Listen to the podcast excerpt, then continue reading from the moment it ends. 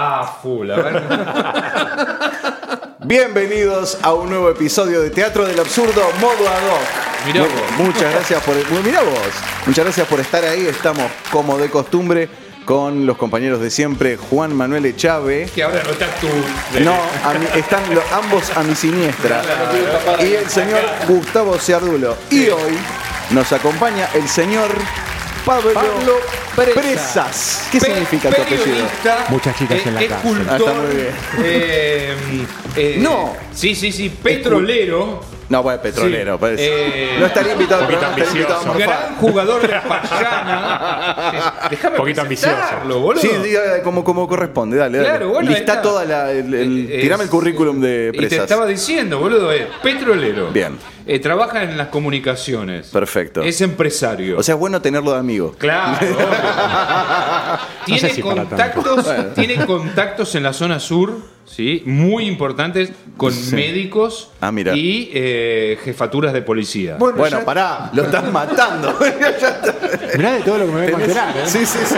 ¿Hay algo de eso cierto? Más o menos. Solamente que trabajo para una compañía petrolera. Perfecto, listo. Teatro del Absurdo presenta Teatro del Absurdo. Modo Ad hoc. Influencer, También. Los primeros de, este, de esta cuadra. Eh, hay que aclarar que es un eh, amigo personal del señor Sí. Juan Manuel Chávez que está por probarse los lentes. De muchos años, Eh, por favor, mira la cámara y decí, Allá y, de- y decí que hay que matar a todos los hippies. Eh, sí, muchos años. eh, de- desde el año ¿Qué se conocen 83 de- que nos conocemos. Del sí, 8 mucho. qué año, ¿eh? De secundaria. Qué añito, ¿eh? ¿Podríamos decir 80. que tenemos vidas paralelas? Muy, muy, muy. Muchas Podríamos, cosas ¿no? parecidas. sí, sí, Pero, sí. ¿cómo es? O que, sea- que te siga yendo bien, por Dios. Porque si no. ¿Pero qué se, la- conocieron en el 83 dónde? 83 en el secundario, en el colegio Antonio Mentruit de Lomas de Zamora. Ah, Mira vos. Hicimos mira. secundario juntos, fuimos a Bariloche, todo, toda la voz. Qué quilombo. Y, Y- conociéndolos. ¿Y después Sí. cómo, cómo siguió la cosa? Y después hubo un lapsus de tiempo que no, no nos vimos, hasta que en el 2000 más o menos... estábamos- Crisis. Crisis. Crisis En momento total. de crisis nos volvimos a encontrar ¿Dónde? en un shopping. Primero en un shopping. Y después... Me olvidé ya. ahí- Ahí sí. No, En la Plaza el de Mayo. Instituto Adriana. En el instituto... En Nocancani. En un instituto donde íbamos a estudiar metafísica. Ah, estudiaron metafísica Sí, sí, ambos sí, sí. juntos. Exactamente. Ahí me acordé. Sí, sí, sí. Y ahí empezamos a unir otra vez nuestras vidas y acá estábamos. Sí, sí, es un matrimonio que tiene, bueno, idas y venidas.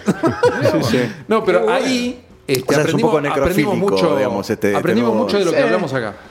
Mira vos. ¿Con él aprendiste mucho de lo que hablas acá? Y porque habla- hablamos, acá hablamos de O sea, él es, él es resistencia. el culpable, digamos. No, no, no, No, no, no. aprendimos juntos, porque Sí, es verdad. en este lugar donde íbamos aprendíamos radiestesia, aprendíamos muchas cosas de metafísica, Sí. este, meditación, demás, muchas cosas de ese estilo. Cosas que hablamos acá. Sí, sí, sí. Y que vinculamos Que podríamos con- hasta profundizar. Sí, porque. El otro día enseñamos temas- a, a usar el péndulo, por ejemplo. Ah, mira. Sí. Porque él vino con la sorpresa, che, ¿cómo es lo del péndulo? Eh, Bueno, empezamos Y no a me lo dejó tocar. No, no, no. porque no se toca. Es personal. Claro. Personal y aparte se carga el péndulo. Claro. Hay todo un trabajo para que el péndulo se descargue.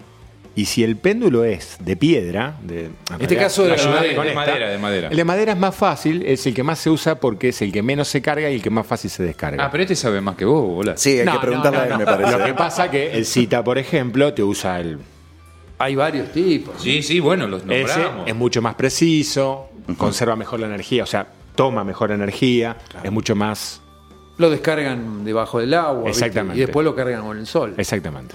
Este, Pero bueno, Hay, va- y hay varios, varios tipos, ¿no? De todas maneras, está bueno si vamos a profundizar de eso, dejarlo para más adelante, porque a mí me parece que de todos Después los tiene datos algo ahí que, que no hemos quiere dado, contar, pero.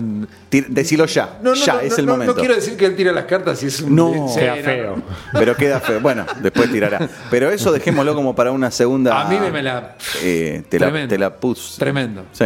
Pero Bueno, empecemos pero de ahora. arranquemos. De ahora para atrás. Pero Sería esa es bueno. una de las facetas. decís, el ser humano tiene muchas. Claro, desde, el, desde hoy. A mí, me, a mí particularmente atrás. me interesó el aspecto petrolífero. Por eso, por eso. Sí, sí, sí. quilombo en el petróleo. ¿Qué pasa con el petróleo? Habrá que ver qué tipo de datos tiene el hombre. no, Eh, hasta ahora de lo que sé. Lo que, lo que sabes me sirve para Pero meter guita en la en bolsa. qué empresa. No, diga, no sé si No, puedo no, decir la marca. eh, No, no. ¿Cómo llegaste a trabajar en el área petrolera? Eso. Eh, primero. En realidad yo trabajé desde los 19 años en la industria petrolera. Mm, Trabajé durante unos cuantos años, después empecé a hacer otras cuestiones. Me fui para otro lado, tuvimos algunos vínculos acá con el amigo Juan Manuel también. Eh, trabajé en automotrices, trabajé en nada, tuve salones de fiesta, eventos y volví tiempo después con la cola entre las patas A la misma. a la petrolera de vuelta, a la industria. O sea que la Eh, vuelta es algo importante en tu vida. Volvés a, Sí, porque- volvés a cosas que no están buenas volver. Eh, Echave. O sea, no, dale, seguimos. Entonces volvés Por el Bill Metal volvimos. Sí, lógico. Claramente. Sí. Y bueno, volvemos. Yo hace 13 años que trabajo para una compañía que en realidad es de capitales indios. Upa. Es una empresa de origen americana y hoy de capitales indios. Y bueno, que también eso mismo le genera toda una experiencia porque es intercam- in- intercambiar contra- con el otro lado del mundo. Claro. Que la verdad, la verdad es este sorprendente Sí, por sí, momentos. Es agotador tal vez porque es gente que trabaja todo el día y no es para uno eso ya, porque no, no, uno no está para trabajar todo el día. No. Este, No es para uno que es argentino. Claro, claro, claro. al menos para mí. O- Sí. Este, pero bueno, nada, este, lo que uno hoy nos levantamos con la noticia de que las acciones, muchos de los precios del petróleo y demás habían subido. Y según tengo entendido, Van a es a través de un bombardeo de algunas Refinerías en sí, Arabia Saudita. Exactamente, con drones. Sí. Mierda. Explícamela. De- El Los yanquis se quieren matar. futuro. Está bien, pero los yanquis se quieren matar. Tienen que 20.000 misiles y cosas y estos van con dos drones y Claro, te claro, lo destruyen. claro. Una cosa de loco. Te moja la Eh, oreja. Exacto. Así que no sabemos ahora qué esto qué va a traer, porque cada vez que el petróleo sube, no sé si ustedes lo saben, cuatro meses más tarde, eso llega acá. Claro. ¿Y en qué se ve? En el aumento de la nafta, por ejemplo. Sí. Los lubricantes es lo que menos aumenta, que es donde estoy yo. Pero las naftas sí o sí se aumentan. Ergo, porque- todo lo demás. Exactamente, tú lo has dicho. Así que no sé cómo, qué, qué relación va a conservar todo eso. Y acá Y tenemos. cuatro meses encima decís. Más o menos porque hay una tasa que rige esto que se llama ACIS LOR, que es una tasa internacional de, Sí. de- de medición. Los Sí. tipos hacen una serie de cruces y cuestiones que manejan el, el- el- el precio del barril de petróleo. Bien. Ese precio de barril de petróleo acá lo toma YPF, que es la máxima petrolera que nosotros Sí. tenemos a nivel local. Esa petrolera a nivel local es la que marca el precio, Bien. claramente. Tiene 40% de mercado. Pero ahí se suma con el retraso también del aumento del combustible en nuestro país por esta cosa del gobierno que Vamos a ha estar frenado sí señor. el, el aumento por la escapada del dólar. Sí. Te puedo decir, a eso que vos estás acotando claramente, que hay mucho malestar por eso. Claro. Porque en realidad la compañía petrolera te dice, a mí que me importa todavía. Sí, sí, claro. Yo estoy acá para ganar plata. Y bueno, acuerdo con el gobierno, y empezamos ya otro tema, que el gobierno, y que esto, y que lo otro. Eh, Sí, pero desde el punto de vista financiero o económico tenemos los dos factores. Tenés el precio del barril más la cotización del dólar, porque el, el precio del barril es en dólares. Exactamente. Sí, y aparte hay otra cuestión que yo leí poco. Eh, también hay un escape de gas muy importante en nuestro país petrolero que es Vaca Muerta, eh, donde hay un escape de gas muy, muy, muy importante. Hay un incendio también muy importante, se están perdiendo muchos millones de dólares. Eh, allá hay gente herida, o sea, hay toda una cuestión que tiene que ver con el gas que también va a repercutir en eh, el envío del gas que se estaba haciendo o se está haciendo en este momento a Chile. Porque una de las cosas que el gobierno hizo para que no se aumentara el precio del combustible fue decirle a las empresas, eh, muchachos, no se preocupen, les liberamos para que envíen más gas a los países limítrofes, que ustedes lo cobran en dólares, y eso amortigua un poco lo que nosotros no dejamos que ustedes aumenten el combustible. Pero este escape de gas, que no se sabe todavía cómo se Ah, pero produce. eso, esto es una información que se está. ¿La están dando en algún lado? Sí, se está dando, lo que pasa que son las informaciones que la gente no le presta importancia, digamos. Ah, sí, vale, te escapa acá. Bueno, ¿Qué es vaca bueno. muerta? eh? Eh, ¿Qué es vaca sí, muerta? pero Eh, es- eh, Ah, ¿Qué es la- eso? la Arabia Saudita, ¿qué me importa? Eh, mí, eh, hoy son- claro. son cuatro giles ahí que viven y que te pagan todo más caro. Claro. Eso es vaca muerta para el Claro, común de la claro. gente. Es lo mismo que ¿Y Arabia y Saudita. qué Pero hoy por hoy puede llegar a ser la salvación económica de Argentina. No sé si la Puede llegar a salvación, salvarnos. pero... En Como realidad, pasó con en realidad Brasil. de, de por sí vas, no va a salvar a la Argentina. No, pero es una. Eh, como pasó en algún momento con. la están- El problema real. de la Argentina es otro. Sí, ¿Cuál? sí, que no nos salva. No sé, que somos insalvables, Sí. me parece. Sí. Pero irremediables. No, no tiene que ver con el combustible. O sea, nosotros no somos una reserva de petróleo tipo Venezuela. En O su sea, momento, no, no. en su momento fue eh, la soja, nos salvó, porque hubo una- un Eh, récord en el campo 2003. siempre Eh, relativo Y ahora estaban comentando que otro de los factores que puede llegar a reflotar esta situación, o por lo menos nos da un aliento, es vaca muerta. Pero Eso es lo que se comenta. es, es una de las Ahora, hipótesis. pero, pero la reserva de vaca muerta realmente no es significativa. O Sí, sea, es puro humo. No, Es no, muy es significativa, Es muy Es grande, significativa. perfecto. Sí, hay mucha apuesta. Eh, hay muchas compañías petroleras, esto es un dato no menor, que tiempo atrás, en gobiernos anteriores, no pudieron retirar dividendos porque no se podían llevar los dólares del país. Claro. Como compensación de todo eso, se les asignó la explotación de parte de lo que hay en Vaca Muerta. Hay empresas, digamos, con nombre y apellido. Sí, sí. Esas empresas hoy, imagínate que no van a tomar una posibilidad de esas si no supieran que de ahí pueden sacar algo. Hay. Lógico. Entonces hay, hay. Y hay mucho más de lo que nosotros sabemos. Claro. Yo creo que hay mucha...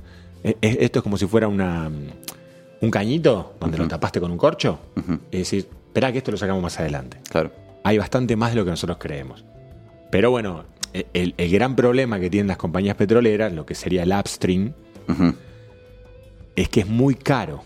Claro. es muy caro. Entonces vos no, digamos, nunca va de la mano una cosa con la otra. Ha- Hay veces que las compañías petroleras ganan mucho dinero vendiendo naftas, combustibles, lubricantes, y hay momentos donde con eso no ganan nada. Eso sería la- el downstream. Y el upstream, hay momentos que ganan con el upstream. En este momento lo están haciendo en Medio Oriente. Ahí se gana guita. Claro. Y el resto retiran Por posiciones y costos se van. de, de- Exactamente. de- de extracción. Exactamente, son muy onerosos, Mm. muy onerosos. Sí, si no tenés una estructura. Eh, claro. eh, eh, sí, sí. Y también, y acá somos mal pensados, como nos gusta a nosotros, somos Sí. mal pensados, gente mal pensada, no es de extrañar que toda esta devaluación que haya es para eh, licuar costos Obvio. de mano de obra, donde todos nosotros lo podemos ver, ya valemos, ¿cuánto? No, ¿100% no, menos de lo que valíamos hace un año? ¿Más o menos? Sí. ¿Valemos eso? Sí. Sí. Bueno, imagínense lo que es en costo de una empresa que está todo tabulado de cuánto tiene que ser a nivel mundial. Dice, Claro. el costo de eh, laboral tiene que ser el tanto por ciento de las ganancias. Claro. Acá estaba desfasado. Claro. Entonces, hoy podemos quejarnos y un sinfín de cuestiones, pero hoy estamos nivelados con el resto de Sudamérica. Esto es la realidad. Nos guste Sí. o no nos guste. No, no, estoy claro. haciendo una defensa de esto. No, no, no, no. no. Porque de hecho la, sufrí, la sufro igual que la sufrimos Obvio, todos. obvio. Hoy valemos 100% menos. Mm. Entonces yo creo que hoy estas empresas que sacan petróleo, sacan gas y demás, tienen un marco un poco más accesible para poder hacer frente a todo lo demás. A mí me suena ruidoso y no escuché nada. Muy. Por eso lo del tema del- de la explosión esa y la de... ¿Te anda mal el auricular? No, no, no, no. ¿Me ¿Estás diciendo me eso? Suena ruidosa, me suena ruidosa la explosión. Pero Sí. lo del incendio me suena raro. Digo, ¿cómo puede ser que haya una pérdida de gas, un incendio? Es como. O sea, no es un venteo. Hay, hay conspiración. Eh, eh, es- ah, hay conspiración. Hay conspiración. El, el conspiraciómetro me le suena raro. Queríamos escuchar esa Son palabra. cosas que pueden Sí, pasar. sí, sí. Cuando Sale a mí me suena días. raro, sube, empieza la alarma conspiranoica. El conspiránómetro. Son cosas que pueden pasar, Juan. Sí. No, no es Sí, sí. algo. Y no lo puedes apagar y tenés la pérdida, no lo puedes pa- apagar sabiendo que estás perdiendo Es muy millones. complicado, ¿eh? No, no es fácil no, no, apagar no, no, ese no. tipo de cosas. O Es- frenarla. el sistema de fracking también. Eh, Eso te iba a Es- el preguntar. sistema Era de por fracking. ¿no? Sí, eh, de lo que nosotros, una de las, en la empresa donde yo trabajo, hay unas grasas especiales que se utilizan justamente para poner en los trépanos de perforación. Sí. Esos trépanos van a 4.000 metros o más tal vez. Eh, y todo eso para que llegue hasta el fondo, vos pones un tubo que no vas a sacar nunca más. Claro. Entonces no puede fallar nada. Lo que quiero decir con esto es, es muy costoso, es muy laborioso y hay mucha inversión en juego Sí, sí, sí, claro. para que algo se te escape porque se te prendió fuego un fósforo. Obvio, ¿entendés? obvio. Entonces, eso es. Hay todo un pueblo hoy viviendo de eso. Claro. Hay cantidad de... eh, hasta acciones ahí dando vuelta que vos podés comprar Desde ya. apostando a eso. Hay un sinfín de cuestiones, sí, Ah, hay un sinfín de cuestiones. Acciones en dólares incluso Sí, sí, sí. y demás. eh, hay toda una, una cuestión que está muy en vilo. Y, y creo que también tal vez los gobiernos hacen de eso un uso excesivo porque lo van como la gran bandera de... Sí, sí, sí, sí. El Pero tal vez pueda sí. ser la única política este, en común que tengamos por primera vez. Bueno, Brasil con Petrobras no se salvó cuando hizo el descubrimiento de los yacimientos. Brasil se- pero tuvo un crecimiento enorme a partir de ese descubrimiento de petróleo y cambió totalmente el destino de Brasil, primera potencia ahora en este momento. ¿Y por qué no, por qué no podemos nosotros seguir ese camino? No, está bien, Teniéndolo- pero, pero a mí, eh, A ver, quiero hacer una pregunta de pronto ingenua. Al fin y al cabo, eh, vos como país, o mejor dicho, las empresas petroleras, estatales o privadas de tu país, no se pueden bancar afrontar los gastos de la extracción del del- del crudo. ¿Es buen negocio vendérselo a alguien que sí lo pueda hacer? O sea, es el único camino que te queda. O sea, estás sentado sobre una mina de oro que no podés eh, Exacto, usar. Es eso. Es el- eso. Vos lo acabas de decir. Bien. Vos necesitas sí o sí alguien que venga y haga las inversiones Exacto. pertinentes para que eso se pueda hacer. Bien. Porque la Argentina no tiene capacidad Exacto. de inversión. Bien. No hay ninguna empresa que tenga capacidad de inversión. Entonces, sí o sí se lo tenés que dar a empresas que lo hacen en todo el mundo. O sea, es como tenés una Ferrari estacionada en la puerta, pero no, le podés pagarle echar el- el- la nafta. ¿Me entendés? O sea, es lo mismo. No le paga la patente, no le pagan la nafta, entonces no la puede dejar. Seguro no tiene porque no lo puedes pagar. Entonces, ¿a quién tenés que llamar? A las empresas que están acostumbradas a hacerlo en todas partes del mundo. Y te puedo asegurar que son montones. Que una pone determinada o de- determinado equipamiento y tecnología. En realidad, todas vienen cuando el negocio es negocio. Claro. Para que eso sea así, el- Para recibir inversiones de afuera tenés que necesitas tener un devaluar costo de la mano de obra. Exactamente. La mano de obra ahora es impecable. Eh, si puede estar menos, mejor. Exactamente. No te olvides vos que esos trabajos se pagan distinto porque hay toda una cuestión de salubridad Sí. y cuestiones X que la Está verdad regla- desconozco. reglamentado de alguna manera, sí. Lo que hace eso es que, suponte, los sueldos en promedio son 40-50% más que un sueldo normal del resto del país. Pero los insumos también. Claro. O sea, la leche cuesta un 50% más también. Entonces, se hace una economía tipo burbuja que se sostiene en el tiempo mientras todo esto está en vigencia. Claro. Entonces, en algún momento tenés que empezar a, a desinflarlo. Y estas son las, las justas para desinflarlo. O sea, nosotros hasta ahora no fuimos un país competitivo, no sé si lo vamos a hacer en algún momento, pero con un costo de mano de obra tan alto, tan alto. Entonces, tan alto para las empresas. Sí, Nosotros claro. no la vemos igual, ¿está No. bien? Eso que quede claro, bueno, pues si no pareciera que estoy fijando una No, posición política. Nada que ver. Vos estás Eh, diciendo, este, estábamos es atrasados números. con las tarifas, está bien No. pagar 5 lucas de luz. No, no está bien, flaco, no está bien. ¿Entendés? O sea, más allá En ningún de- lado está bien. Es numérico esto, es Sí. estrictamente numérico. Eh, Sí, sí. También respecto a las tarifas que, que vos bien mencionás, por supuesto que no está bien, nadie quiere pagar y está, pero está alejado de todo lo que paga el mundo. Sí, eso o es sea, cierto. nosotros pagábamos de luz lo mismo que valía una pizza de mozzarella, eh, bimestralmente.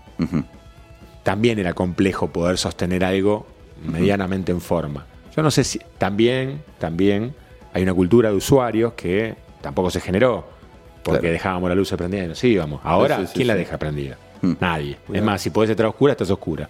Y todos con luz LED y Exactamente. Entonces hay una económica. cultura también que. eh, con el agua pasa lo mismo. Antes el- se mm, absolutamente. goteaba y va, la dejabas así y no pasaba nada. pero bueno, Pero ahora la, la gente, creo que se genera una cultura de eso de cuidar más y de ver, viste, a ver qué, cuánto me viene. Hoy me vino a mí y dije, o la, la- la- la factura y dije, ah, pero loco, viene un poco más. ¿Qué, ¿En qué gastamos? Y ya estamos pensando a ver cómo achicar ciertas cosas Claro. que, viste, que no, no, no sirven o que no convienen, Exacto. reemplazarla por otra. Es así. Él, él estaba, recién estaba, Gus, viendo... Hace una hora llegó a Vaca Muerta un equipo de Estados Unidos eh, que van a tardar entre dos o tres semanas en apagar el incendio de Vaca Muerta. Les mandamos un saludo desde acá Sí, sí, sí. a los muchachos. gracias por todo. ¿eh? Gracias. Gracias. que se apague. Equipo- Gracias. Un equipo norteamericano. Tenemos un sándwich asegurado. Claro. Gracias. Sí, sí, sí, sí. Sí, sí, qué lindo. Vos sabés que eh, recién me acordaba, eh, hay un muchacho en YouTube que está subiendo videos no me acuerdo el nombre. Eh, está haciendo eh, videos de cuarenta y pico de minutos resumiendo material televisivo fílmico también, cuando, donde aplica, eh, año por año de la historia de Argentina. Ah, lo vi. Bueno, Sí. eh, nos pusimos a mirar con mi mujer el del año 85, Sí. cuando Alfonsín declara economía de guerra. Y lo escuchabas a Zurrubil planteando el plan austral, ¿no? ¿Te acordás? Yo era chico, pero me acuerdo. Eh, mirá que mostraban imágenes de las eliminatorias del Mundial 86, mostraban televisión, mostraban... Cuando vi lo de la economía de guerra y el discurso de Alfonsín en la, en, en la Plaza de Mayo, lloré. Me dolió la Argentina. Y La gran deuda de la democracia. Exacto. Y eh, escuchando todo esto, este, me genera algo muy parecido. Este, uno no quiere a veces recordar, reconocerlo, pero me duele, me No, duele lo loco es que terriblemente todo. Cosas súper eh, div- divertidas, súper felices, se combinan con cosas de mierda, Sí, digamos. sí, Entonces te totalmente. encontrás con eh, lo del sí, pero, el mundial te, pero te quiero decir, esto. a mi mujer le gusta más el le gusta el fútbol mucho, a mí no, digo. Pero eh, eh, mi mujer ¿La puedo miraba. conocer a tu mujer? Me- sí, este, mira- miraba la, la parte del mundial y decía, no, mira, y, y que a mí me chupan huevo. ¿viste? Pero me pongo a llorar con su ruin, ¿entendés? Sos un hijo de puta, viejo. Pero sí, sí, sí, es, es, ter- es tremendo. Es como un loop eterno, ¿viste? Acá siempre volvemos al porque mismo loop. escuchás o escuchás a Pinti, ¿me entendés? Gente que. Y escuché Tato pero lo mismo, viejo. Tato. Tato. Tato, lo escuchás en el 2000, en el 80, Escuchame. en los 60, Si a- todo lo mismo. Si a Tato le pones una túnica, era un enviado del futuro. Sí. Este, Decime, Vino con ¿o Marty. no? Decime la verdad. Fue tremendo. Era increíble. Era increíble. Era increíble lo que Ahora yo digo, ¿no seremos. En Argentina no es como un hijo de un rico? A ver. ¿Viste Ya sé que el dónde vas. hijo del rico eh, nace en la opulencia? Sí. Entonces, como nace en la opulencia, no sabe lo que es no tener. Exacto. Entonces, el hijo del rico gasta, invita a los amigos, eh, no mide nada de lo que gasta, no le interesa, por otra Claro. parte, no lo considera. Total, ahí. Eh, Es, es incalculable lo que tenemos. Claro. Y en este momento, ese hijo de rico, el papá le viene diciendo, Che, vos sabés que se "Che, está mirá, cortando el chorro. Claro, mirá que tenemos que empezar a cambiar. Pero es hijo de rico. ¿Cómo haces para que cambie? Mm. Es difícil. Es muy difícil. Y es una cultura de muchos años. Muchos. Muchos. Y lamentablemente la cultura del laburo la tenían los, los más viejitos. los, no, Los y los más viejitos y los inmigrantes. Exactamente, ¿viste? Los que no eran Entonces, argentinos. Y se- me estamos hablando Igual me parece de, que es un de los problema de abuelos de memoria nuestros también. abuelos. Eh, igual me parece que es un problema de memoria. Porque, eh, a riesgo de, de- de sonar politizado, yo no puedo entender cómo en un país en el que hubo la crisis que hubo hace 18 años, 18 años, históricamente no es nada, es un suspiro, es dos renglones en un párrafo de un libro de historia, vuelvas a votar a un, a un gobierno liberal, neoliberal. No lo puedo entender. No lo puedo entender. Porque aparte, punto por punto vos los mirás y las similitudes son espeluznantes. Pero no es más raro que siempre se esté usando lo mismo, el mismo recurso y no hay Eh, un eh, recurso nuevo. Pero es que ¿para Siempre. qué? Si es como dice el Mirta Legrand, el, el público se renueva. El pelotudo que está mirando ahora no vio nunca esto. Y lo vengo haciendo hace cincuenta y pico años y total, sigo acostando a la gente. Pero para mí la, la posta la tiene nuestro historiador eh, Estrella.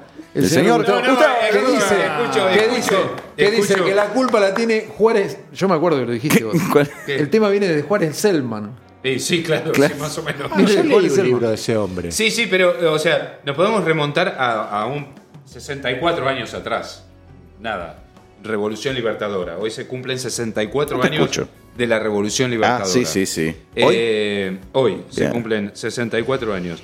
Y hay una nota muy interesante eh, que de lo que estaban hablando ¿no? recién hay un, un- una pequeña frase que, que es genial, que es la siguiente, que dice, dice así, eh, en ese momento ya se consideraba que eh, estando el gobierno peronista, Perón en, en- en el gobierno, eh, en la Casa Rosada se habían ya cometido millones de atrocidades, presos políticos, un montón de gente que había huido.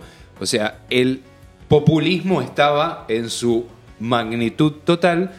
eh, y eh, lo más llamativo de esto es, ah, esperen que encuentre la frase que le acabo de perder, que dice lo siguiente, eh, que es de un libro que se llama Operación Rosa Negra, que es un aporte que hace la Revolución Libertadora, ¿no? No quiero decir nada, ni estoy a favor de la Revolución Libertadora. No, no, para es una referencia. claro. Eh, porque Perón ya en ese momento lo que hacía era ir a las 6.30 de la mañana, Mm. desayunar en la Casa de Gobierno, a las 7.30 firmaba lo que había que firmar, decretos y que yo qué sé cuánto, y se rajaba, porque él quería vivir una vida más relajada. Mm.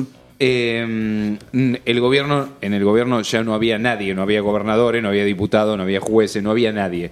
Había un solo gobierno y un solo gobernante, que era Perón.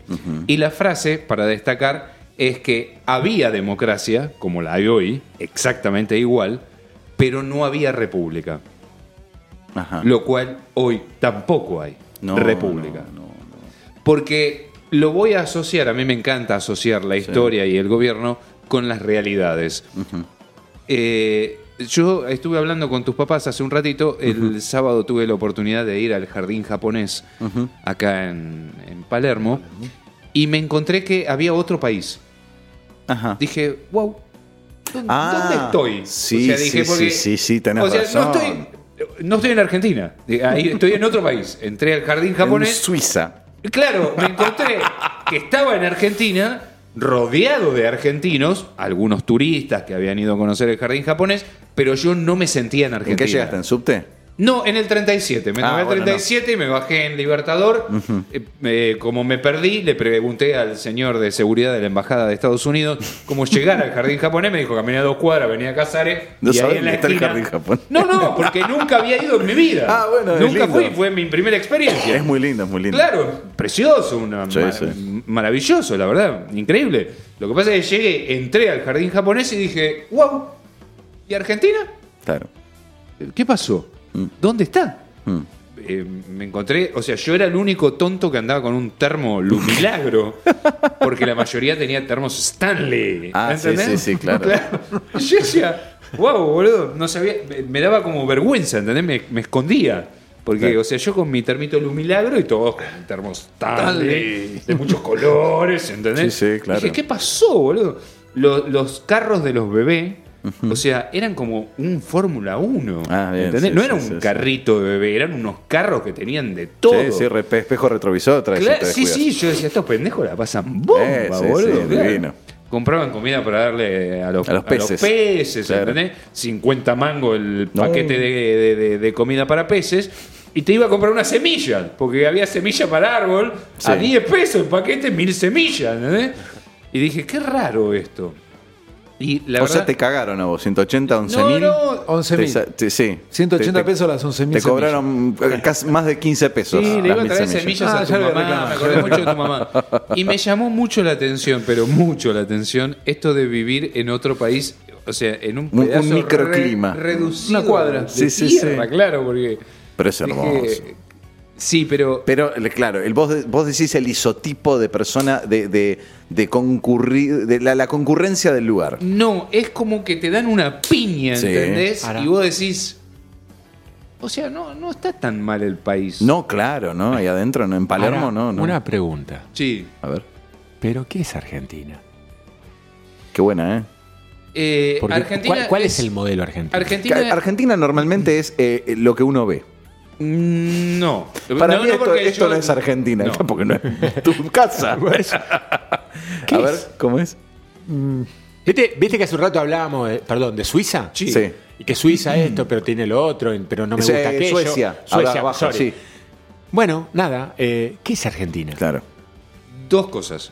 La primera, la primera esta. Le tocaste la vena. No, no, no, Más ahí- así. En el jardín japonés hay eh, un, un stand que es un homenaje eh, tanto a Argentina como Japón. Y está el mapa de Japón y están sus 44 ciudades o provincias. Y del otro lado está el mapa de la Argentina y sus 23, 23. provincias del ojete, cuando el territorio japonés Entra en la provincia de Buenos Aires. ¿Entendés? Entonces, Sí, sí, sí. es como que te vuela la cabeza porque vos decís, estamos muy mal, pero realmente mal. ¿En qué se, por, qué lo Entonces, decís? acá te voy a definir qué es Argentina. A ver. Argentina es solo la capital federal y la provincia de Buenos Aires con sus tres cordones. El resto del país no existe y no es argentino. No, para turismo, para vacaciones están. Sí. Eh, Porque lo primero que vas a No, pero eh, sí, pero estamos hablando de la provincia de Buenos Aires. Estás O sea, hablando de la es- provincia de Buenos la Aires. Argentina es un país al cual vos vacacionás sin necesidad de pasaporte. Claro, es la, la provincia de Buenos Aires. Está bueno. Pero, va, pero es una visión 100% porteña esa. Por otro lado, te digo, yo la semana pasada, el fin de semana pasado, estuve en La Pampa, ¿no? Sí. Es- Estuvimos en, pasamos por tres lugares: Pico, General Pico y eh, Intendente Alvear. Ajá. Y después Santa Rosa. Santa Rosa, pas- no, no, de pasada, pero nos contaron. Pero no, viste no, un tuvimos. contraste, me imagino. Exactamente. Sí. Y también ahí me mostró mucho de lo que es la Argentina. Porque, ¿qué pasa? Eh, Pico, General Pico, Intendente Alvear, es una ciudad en la cual viven terratenientes. Claro. Muchos terratenientes. Gente que es autónoma, que tiene sus propios emprendimientos, negocios, tienen este. Hay, hay este, micro, microemprendimientos, pero tienen campo. Laburan en el campo, generan ganancias con el campo y en contraste con, eh, esto te digo, General Pico, Intendente Alvear, ¿no? Las casas, los autos que tienen, ¿viste? 4x4. Claro, necesitan ese La tipo 4x4 es necesaria. La necesitan por el tipo de, de actividad que desarrollan. Sí. Eh, hay casas también más humildes. No vimos indigencia, no la vimos. No vimos casas que estuvieran en estado así de, de pobreza. Humilde sí, pero eh, clase media, pero no baja de eso. Casa tranquila, sí. Y son gente que trabaja, son ellos trabajando para ellos. Ahora, el contraste está con Santa Rosa. Santa Rosa es una ciudad más grande que el resto, es la capital, y el 80% de los, de los que viven en Santa Rosa son empleados estatales, que viven de otra manera, viven bastante austeramente, tienen un sueldo que llega a lo- a los 20 días, a los 25 ya están viendo a ver cómo la van este, administrando porque no llegan. El tipo de auto que tiene ya es distinto porque es una ciudad, lógico, pero son autos más humildes. Motito. La- motito, Moto, mucha moto, motito, mucha bicicleta. Y el contraste es terrible, es, es terrible. Y hay gente que, como, como les dije, ¿de qué, de qué se dedica, ¿a qué se dedica en un pueblo y a qué se dedica en el otro? Y ahí está. Y perdóname. Esa es la diferencia. Eso es Argentina. Con el planteo Sí, que acabas de hacer. Perdón, eso también es Perdón, Argentina, con el ¿eh? planteo que acabas de hacer. eh, Vos podés sacar una conclusión. Te propongo esto. Eh, ¿Cuál es el huevo y cuál es la gallina en el planteo? O sea, la gente vive de esa manera porque cuida un trabajo vitalicio que mientras no le hagan un, sumario va a seguir laburando de eso indefinidamente. Hasta incluso muchos pueden no cumplir muy estrictamente con horarios y pre- presentismo y qué sé yo, comparado con el tipo que tiene que trabajar su tierra y que si no se levanta a laburar no morfa o, o no factura, digámoslo así, este, o al revés. eh, el hecho de que el Estado ahí necesite tanta mano de obra, entre comillas, este, de alguna manera genera una especie de esclavitud eh, o, o una especie de... O sea, el Estado achata a la, a la cabeza de la gente o... A ver, Sí, te ¿a seguí, te seguí perfectamente. ¿Me entendiste el Es planteo? una, es una cultura. Yo, yo lo que creo es que. eh, Es una opinión. ¿eh? Sí, claro, claro, todo es opinión. Eh, las cosas se exacerban cuando llegas a las capitales. Las grandes urbes exageran y exacerban las diferencias. Bien. ¿sí? Personalmente creo que la ciudad de Buenos Aires es una de las ciudades más importantes del mundo. Está entre las 10 ciudades más importantes del mundo. No lo digo yo, esto es. No, no.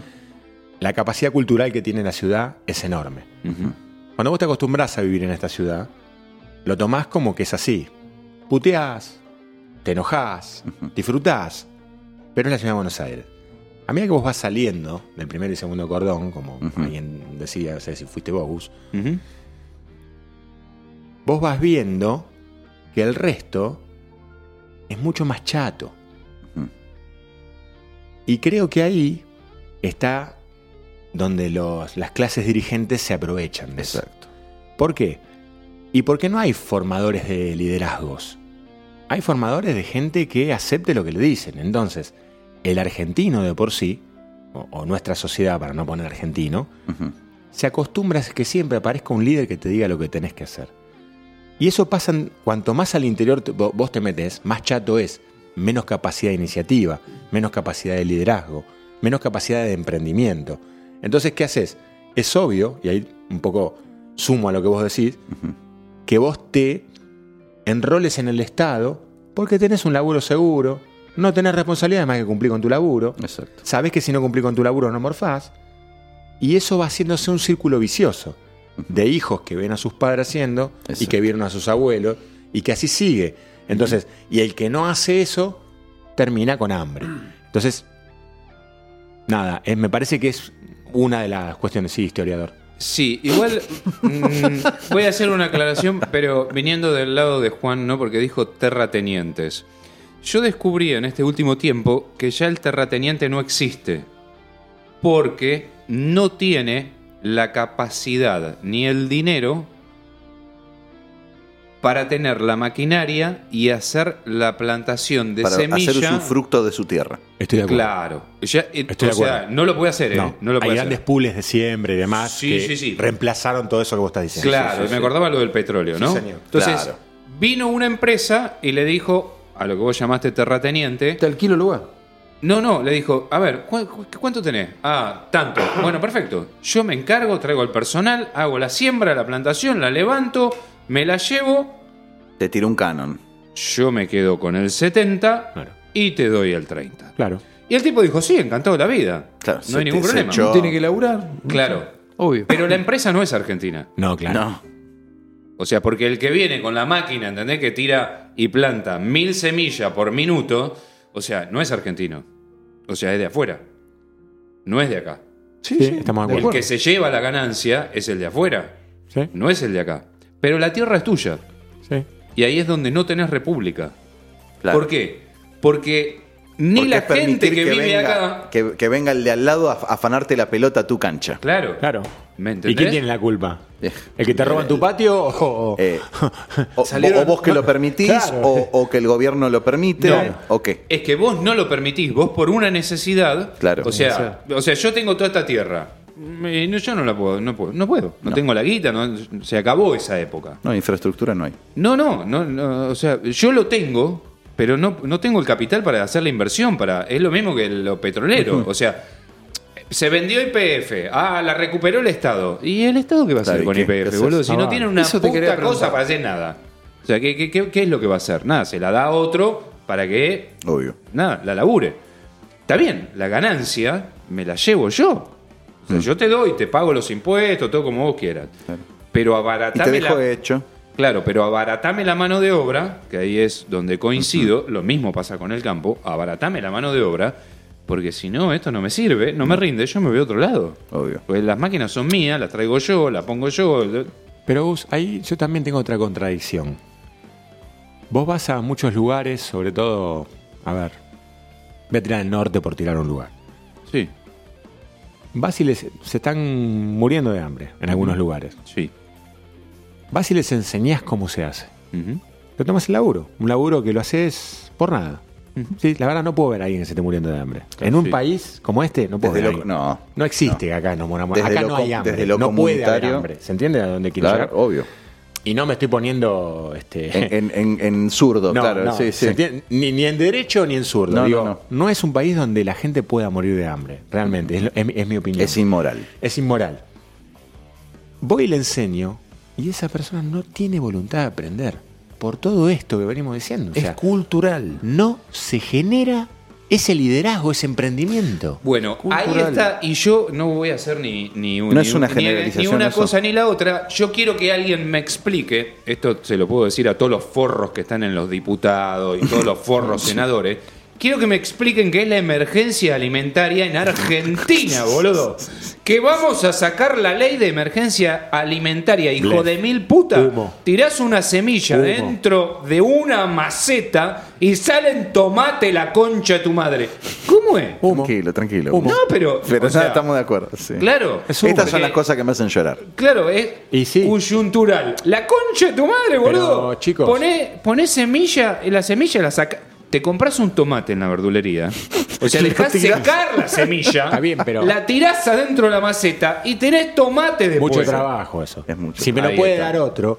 Pero digo, la semana pasada Pero el tuvimos que la me lo 9 da de es un julio. hijo de puta porque Sí, claro es que un sí. garca y es un empresario. Claro que sí. Y ya no, me, no le pido un tomate, le pido un cajón. Mirá lo porque que ya- me cobra. Por este es un hijo de puta. Ahora, ¿ustedes creen realmente en una ciudad, como explicábamos, que era la ciudad de Buenos Aires, tener las ollas populares en la 9 de julio? No, claro, bueno. Perdónenme, no, no, me, no me quiero con la gorra, pero No, no, no lo soporto. No lo soporto, en este país no lo soporto, donde en el mismo cantero de la, de la 9 de julio Podrías plantás tomate y soja y crece y, Y todos crece, comen. y todos O sea, comen, dejémonos de joder, muchachos. Exactamente. Bueno, Esa pero la- volver a lo mismo, es una cuestión cultural. ¿Me Hay una, idea, hay una idea de, también de que a partir de la pobreza vos podés llegar a generar otras riquezas, pero no vos ni esa gente que está ahí pidiendo. El negocio de la pobreza me hablaba. Ah, no, sí, pero eso es cierto. Sí, está la que pobreza. pasa es que voy Y a disentir. No es, ya no es el negocio de la pobreza, ¿eh? No es el negocio de la pobreza porque los pobres en las últimas elecciones, las paso, en la Villa 31, el gobierno de la ciudad de Buenos Aires puso una fortuna de guita, les hizo casa, calle, esto y el otro, y el resultado que obtuvieron fue, perdieron por el 70%. Porque los tipos dicen, no, todo lo que hicieron no, no me gusta. A mí el asfalto que hicieron no me gusta. Tenían que haber puesto baldosa. Porque no importa lo que les den, lo que importa es que, quién se los da, ¿me entendés? No, y aparte que dicen que en algún momento el gobierno se los va a cobrar. ¿Y pero qué querés? ¿La vida gratis?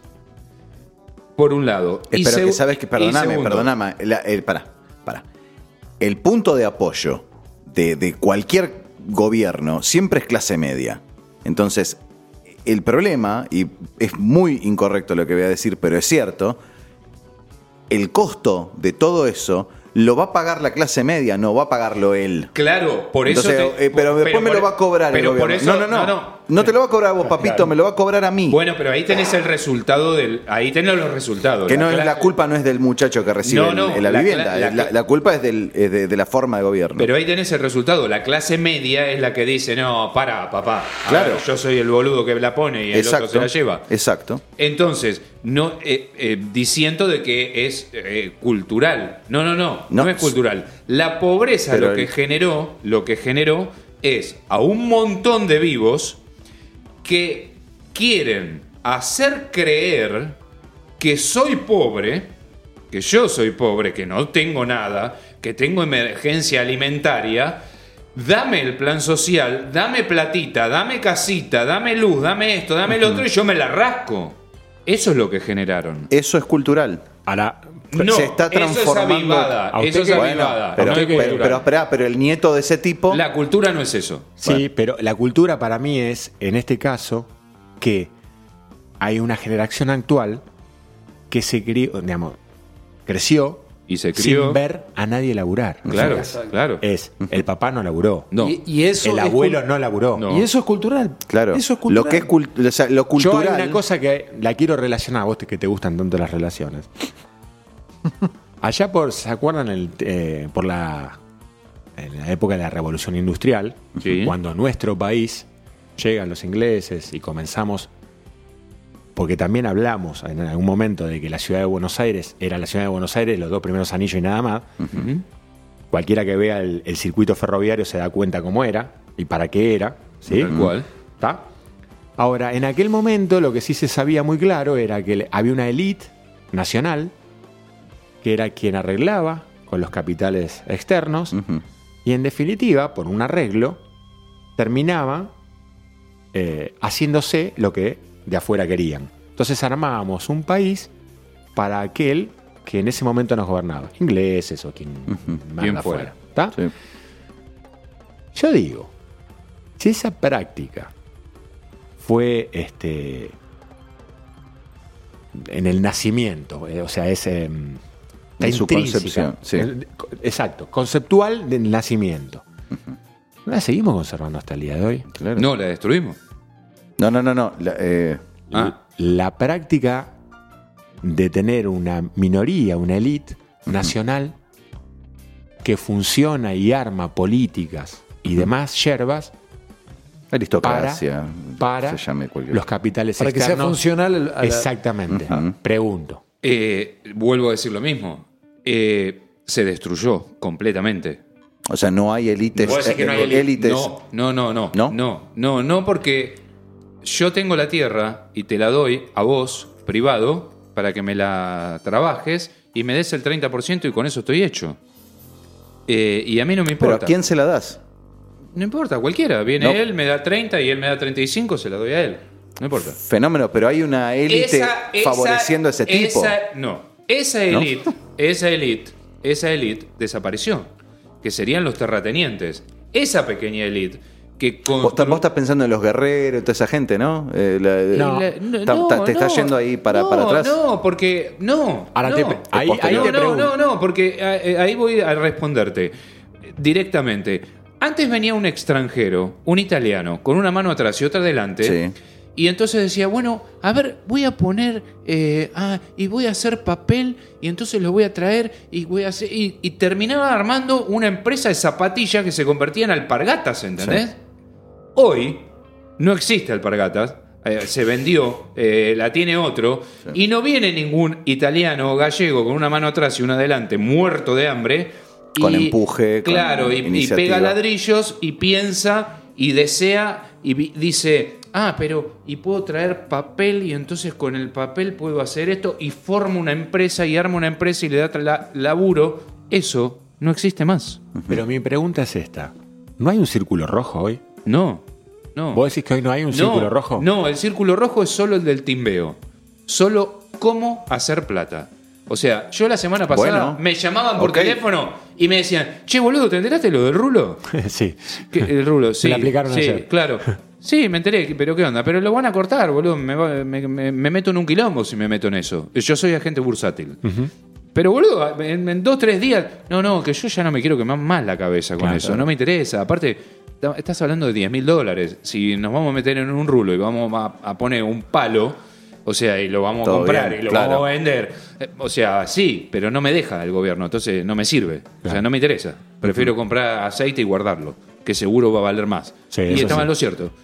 Y entonces me llaman hoy y me dice, che, boludo, tenías razón. Y sí, obvio, boludo. O sea, son cosas que son muy cortitas.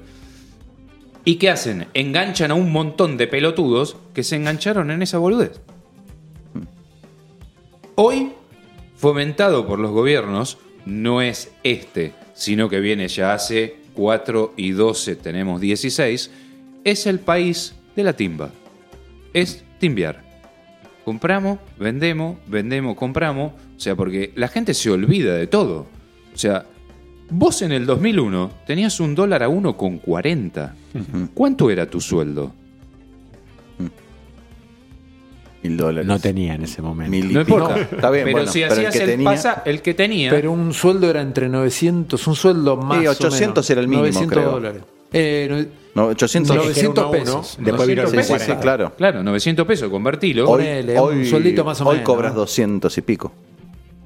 ¿De qué? 200, do- 200 dólares de sueldo mínimo. Más o menos. Anda por ahí el 280. sueldo. 280 está Creo que vi la tabla, viste, Ah, de sí, sudamericana. el mínimo, mínimo. Ese Sí, mismo- sí, sí. ese mismo sueldo Sí, de sí, Chogamba, ese- eh, está ahora vale Ahí perdón, en la, en la tabla marcaba antes de la semejante evaluación era alrededor de 800 y pico. Era el sueldo más alto de Latinoamérica. yo me acuerdo Ah, que sí, en el sí, sí. 95 yo ganaba 1200, pe- 1200 pesos, 1200 dólares. Entonces, En el 95. ¿en qué se convirtió el país? En un montón de personas que reclaman cosas como si fueran sus derechos. Dame de comer, emergencia alimentaria, estamos en la ruina. Y el otro grupo que se dedica a timbiar. En el medio estamos nosotros, Pagando los que tratamos de tratamos de ver si podemos laburar y si nos dejan, porque de un lado y del otro no te dejan. Porque el que está timbiando no quiere que vos labures. Porque si vos laburás te tiene que pagar. y le interesa más timbiar con lo que el chabón está recibiendo como ganancia, eh, y el otro que le den, que le den, que le den, que le den. ¿Te puedo decir algo? Sí. Me cagaste. Me arruinaste. Bueno, duermo, boludo. No, ¿Otra vez? ¿Otra vez? pero esa es la verdad. Hablamos de No, cosas Lo que más pasa es que hay poca gente que la ve. O sea, hay, hay muy poca gente que ve eso. O sea, yo tengo gente que la semana pasada bajaba aplicación al celular para timbiar en la bolsa. Mm. Pelotudo, ¿entendés? Que no tenía para comer. ¿Qué me señala a mí? señalar, ¿usted por qué? Señalalo a que- Pero no, yo no tenía para comer. Entonces, no, pero mira. Yo lo llamé y le pregunté si me se podía hacer el 20 rulo. dólares. Pero vos sos un boludo. Claro. Anda a laburar. O sea, laburá, boludo, crea algo, Claro. construí algo, proyectate, hace una proyección. Pero ¿para qué si no futuro. puedo? ¿Para qué, boludo? Si gané 20 dólares. Claro. En, en dos minutos. Yo digo, no, no, está- la gente está quemada. está No, lo que pasa es que lo quemó también la situación, porque vos querés emprender algo y hay, hay un montón de trabas. Mirá, la- en el programa anterior que hablamos del tema de los árboles que vamos a plantar, y qué sé yo. En el medio Grabois mandó lo del tema de incautar de, de- de- de las expropiaciones y la mar en coche. Yo está bien, ponele que no le doy bola, ponele que no le doy bola, pero ¿qué ganas puedo tener si le diera bola a querer hacer algo o querer emprender algo o querer poner a hacer una casa o querer te- plantar un arbolito? ¿Para qué? ¿Para qué si va a venir un tipo como ese que va a decir, no, che, acá no hay nadie bajo la sombra del árbol? Lo expropiamos. Yo no me engancho, pero ¿cuántos sí se enganchan y dicen, ¿para qué voy a hacerlo? Si va a venir este que no hizo nada, que no sabe ni siquiera cómo se hace, no sabe cómo plantar, no sabe que, que- que el sistema de germinación, ¿y a quién se lo va a dar? A gente que tampoco sabe. Y ahí está lo que te acabo Bueno, de entonces- decir. Vivimos en un país en donde yo escuché a alguien decir, y al final, en los 80, al final, ¿de qué sirve la democracia? Mira cómo está el dólar. En los 80. Eh, habla- ¿Hablamos de cosas más alegres o querés ahí cerrar? tenés la república. Ahí tenés la respuesta. Ahí tenés la diferencia No, entre democracia y no es república. Y después de una hora no pudimos decir que era la Argentina. todavía. No, haber- pero tenés la respuesta. La No, Argentina. es la- todo esto. es todo esto. Eh, No, es todo esto y mucho más. La Argentina es un país hermoso. Sí. Es un país Lástima maravilloso. No sé si es la gente. Yo ya creo que ahí sí tiene que ver y coincido en lo cultural. O sea, creo que tiene que ver con una. un- Sí. con un- más que con la cultura, con una forma de vida y con una forma de llevar adelante las cosas. Tenemos un país que es maravilloso y nuestros abuelos, todos, vinieron a este país y siempre decían la misma frase, no importaba si eran italianos, alemanes, franceses, no importaba, que Argentina era el granero del mundo. Y yo me quiero cortar la chota porque quieren declarar la emergencia alimenta- No, alimentaria. Sí, sí. se puede creer. No, no o se sea, puede creer. emergencia Sí. alimentaria. Así después lo editas. La quieren declarar. Y yo quiero ir a cagarlos a piña, boludo. Porque no lo puedo creer. fuego al ¿entendés? Congreso. Totalmente. Claro, no lo puedo creer. No, no, no. Era, es el granero del mundo. Y muestras- lo fue en la Primera Guerra Mundial, lo fue en la Segunda Guerra Y Mundial. las imágenes de los gordos haciendo choripanes en la 9 de julio. Ahí está. Basta. Claro. Basta. Emergencia Más bizarro, imposible. No, no, simultáneamente, y lo vimos en Tucumán, estaba inte- eh, Mansur haciendo un asado, pero, zarpado. Ah, sí, sí, vi la foto. zarpado. No, no, por y, eso. y estaba, eh, o sea, vos veías las dos pantallas, asado zarpado, que eso no lo visibilizaron, no lo pasaron por ningún lado, este, recibiéndolo a Fernández, porque tenían que hacerle un homenaje, con las invitaciones. Asado que era Malísimo. tremendo, Todo malísimo. Todo muy malo, ¿viste? muy malo. Entonces, eh, digo, vos decís, ¿cómo puede ser que la gente siga votando a gobiernos neoliberales? ¿Cómo carajo puede ser que la gente siga votando a gobiernos populistas? Exactamente. También, no, no, no, no. Yo no estoy diciendo que sea la, res- el la rulo, respuesta. El rulo, el Es- rulo, el es rulo es el el mismo. Ahora yo los quiero votar a Exactamente. ustedes. Yo los quisiera votar a ustedes. Dale. ¿Puedo? Eh, sí. Eh, Eh, tenemos que ¿Puedo? Yo quiero que ustedes sean presidentes. Y si nos presentamos- las próximas pasos que nos vamos a presentar. nos prese- abrimos un partido, algo así. Sí, boludo, teatro. Bueno, el partido ad absurdo. hoc. Eh, Hablamos de cosas más lindas después de un corte. Vamos. ¿Cómo a le está pasando, Pablito? La verdad, fenomenal. ¿Viste? Mejor de lo que pensabas. Mucho mejor, ¿eh? Nos vemos en un ratito.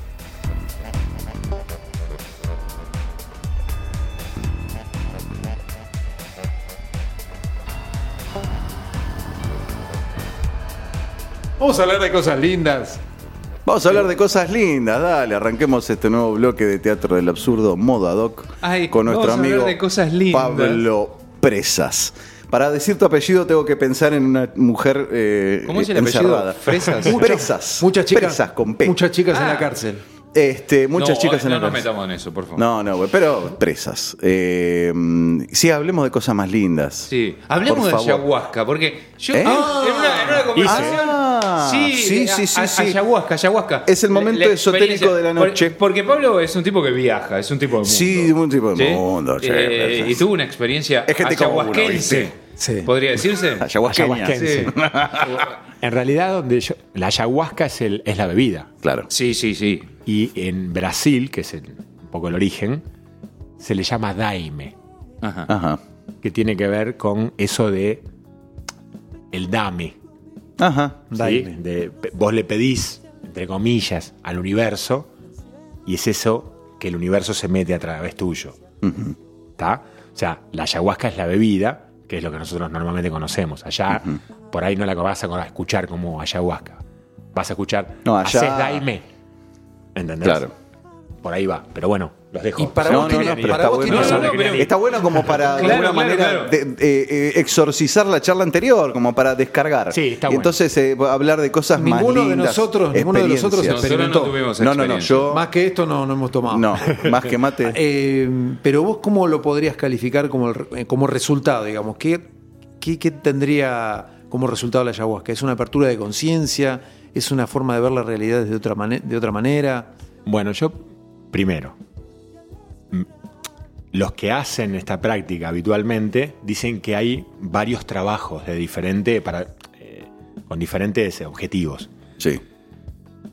La ceremonia del daime, o de, de la toma de la ayahuasca, se hace acompañado de, de cantos. Es toda una ceremonia que es circular normalmente, donde mujeres y varones están separados, medio círculo para cada uno. Ah, mira qué interesante. Eso ya la primera cuestión.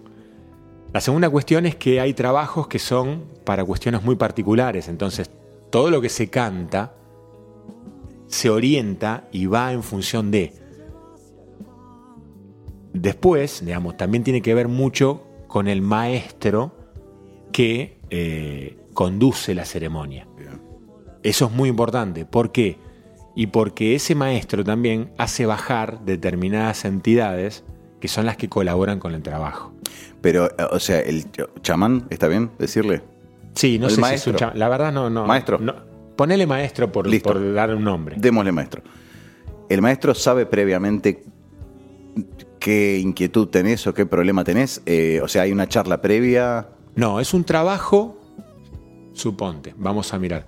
Eh, se trabaja el amor. Ok. Para vos, lo que vas a trabajar del amor, tal vez es distinto que para él, para él o para mí.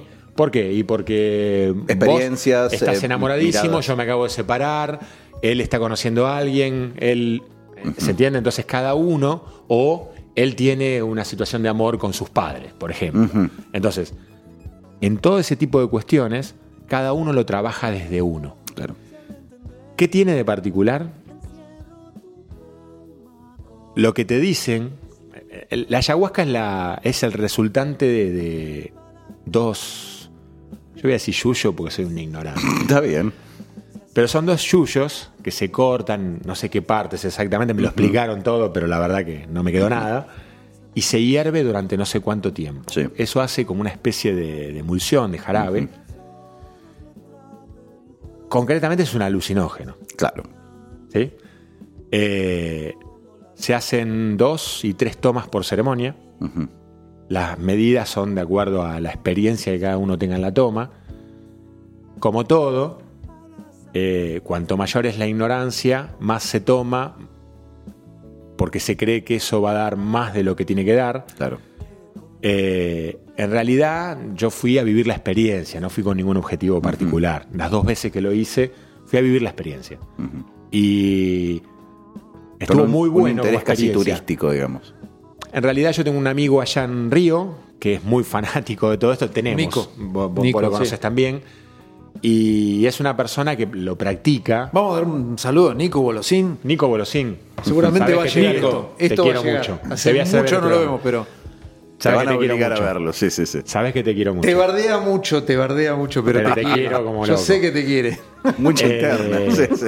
Y bueno, él me ha introducido en, en este mundo que para mí no es una práctica habitual, lo hago más también por acompañarlo a él y porque no deja de interesarme. Ah, ¿no? está bueno. No deja de ser una experiencia. Y en todo esto eh, hay cosas que son un poquitito más formales, que tal vez yo por desconocimiento no las alcanzo a tomar. Claro. Pero en el medio te pueden pasar cosas. Lo que sí te dicen es, como es un alucinógeno, hay momentos que a vos te dan un cancionero para que cantes permanentemente, cantás en portugués y no no sabes portugués y cantás igual, no sabes por qué, no sabes cómo se produce tampoco, Claro. y es como una manera de estar en la ola. Claro. Cuando vos, y- acá está lo interesante para mí de esta ceremonia, estar en la ola significa estar en, el, en la onda del universo. Cuando vos dejás de cantar, te empezás a sentir mal, te aislás. Mm, Es como cuando uno se vuelve egocéntrico. Cuando uno se separa de la fuente, que cree que todo lo puede resolver solo y que tiene la llave de todo, normalmente la pasa mal. Empieza a tener enfermedad, esto, lo otro, se siente mal. No la pasa bien. Llega tarde a todos los lugares. Está fuera de eje, se dice, ¿no? Todo esto es lo mismo que pasa en una ceremonia de tal vez de dos horas, tres horas, cuatro horas, no sé cuánto es. Depende. claro. Entonces, O sea, no eh, se trata con, de, de conectar con la gente presente, sino con una especie de conciencia superior. se empieza a- la ola del canto es como que nos comunica y nos mantiene a todos unidos. Entonces, cuando vos te separás de eso, dejás de cantar, es como que te vas, como si te retiraras del grupo, groseramente. Sí, sí, sí. Y eso Te va haciendo del universo, por decirlo. del trabajo que se está haciendo, Claro, o sea, claro. de la meditación. Tal vez si él estuviera acá, Lo explicaría mejor, claro. si se sí, llega, pero- llega a escuchar esto realmente, creo que Está bien. se va a enojar bastante todo lo que digo. Porque, pero, eh, No, pero digamos, es la es como yo experiencia lo viví. personal lo es como yo lo viví. Claro. Y es muy interesante porque en ese momento te pasan cosas que no sabes, ni siquiera puedes dar cuenta. Eh, yo fui a una que es la de. La última que fui, que se hizo en la playa, todo colabora encima. Mm, Empezó como a las 3 de la mañana. eh, fue la ceremonia de Imanjá. Imanjá es la diosa del mar. Y ellos allá le ofrendan cosas y demás. Fue espectacular.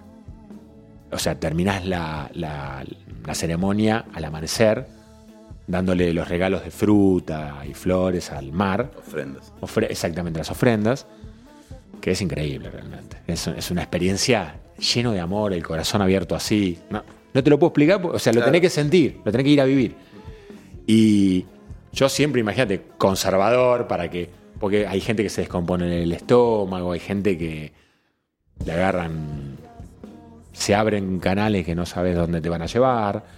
Eh, Pero el gurú en ese caso no, no el, está gurú, para- el gurú en ese caso detecta todo Claro, claro. y Intercede. ayuda. Y Ah, vos tenés sí. mucha gente ya experimentada que está detrás tuyo y permanentemente te está asistiendo. Bien, Eh, eso también es muy copado. claro.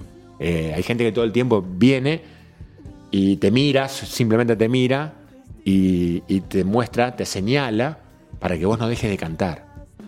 Ahí está la clave. Es fundamental. Y la verdad que es una experiencia genial. Yo no soy fanático, sí vi mucha gente fanática. Mm, Creo que es como todo, si vos meditas todo el día, no sé si para nuestra sociedad cabe eso. Claro, claro. Como que no tiene una aplicación práctica en la. En, en- en- no, no genera un cambio de, de actitud tuya o de conducta Eh, en mi en caso este no, contexto. Porque yo no lo utilizo como la- una práctica Claro. espiritual. Claro. Exacto. Hay gente que lo utiliza para parte de sus cuestiones que quiere cambiar y lo utiliza como método de trabajo. Así como otra persona utiliza el yoga, así como otra persona Claro. el reiki y demás. O sea, esta es una de las tantas ciencias o disciplinas Claro. y demás que te puedo asegurar que hay material Sí, sí, sí. Ahí lo que le llaman las ceremonias este, estas africanas que hay, que eh, acá tienen mala prensa, eh, umbandistas y todo ese tipo de cuestiones. Bueno, ellos conviven con ciertas entidades y si las saben traer, son entidades que ayudan a, ¿sí? Claro. Imagínate que, que ver, sí, para mí para- tienen mala prensa. Claro, y claro. para un montón de otra gente también. Eh, sobre todo los que hacemos este, actividades espirituales ligado más a lo blanco, a la energía alta, Claro, y todo ese claro. tipo de cuestiones. Pero en realidad las energías son todas las mismas. Las Claro. bajas, las altas, las medias, están Es todas. cuestión de frecuencias. Exactamente. Y vos tenés Las que estar buenas, las alineado malas. con la tuya. ¿Y alguno escuchó casos de, de gente que eh, a través de, o, o producido por, por la experiencia de ayahuasca, haya perdido la razón? Porque yo es- escuché de un caso de, de gente que, que entró en como un brote psicótico, gente que se piró No, no. para algún lado y no pudo volver. No, ¿Se escuché, escuchó lo algo? que sí escuché es gente que, bueno, eh, les da distin- hay distintos resultados. Por ejemplo, gente que vomita Sí, eso sí, Mm. sí. y sí. dicen que tiene que ver con que limpian, ¿no? Que es bueno, que es positivo vomitar. Y después gente que, escuché que eh, tiene hipersensibilizado los sentidos. O sea.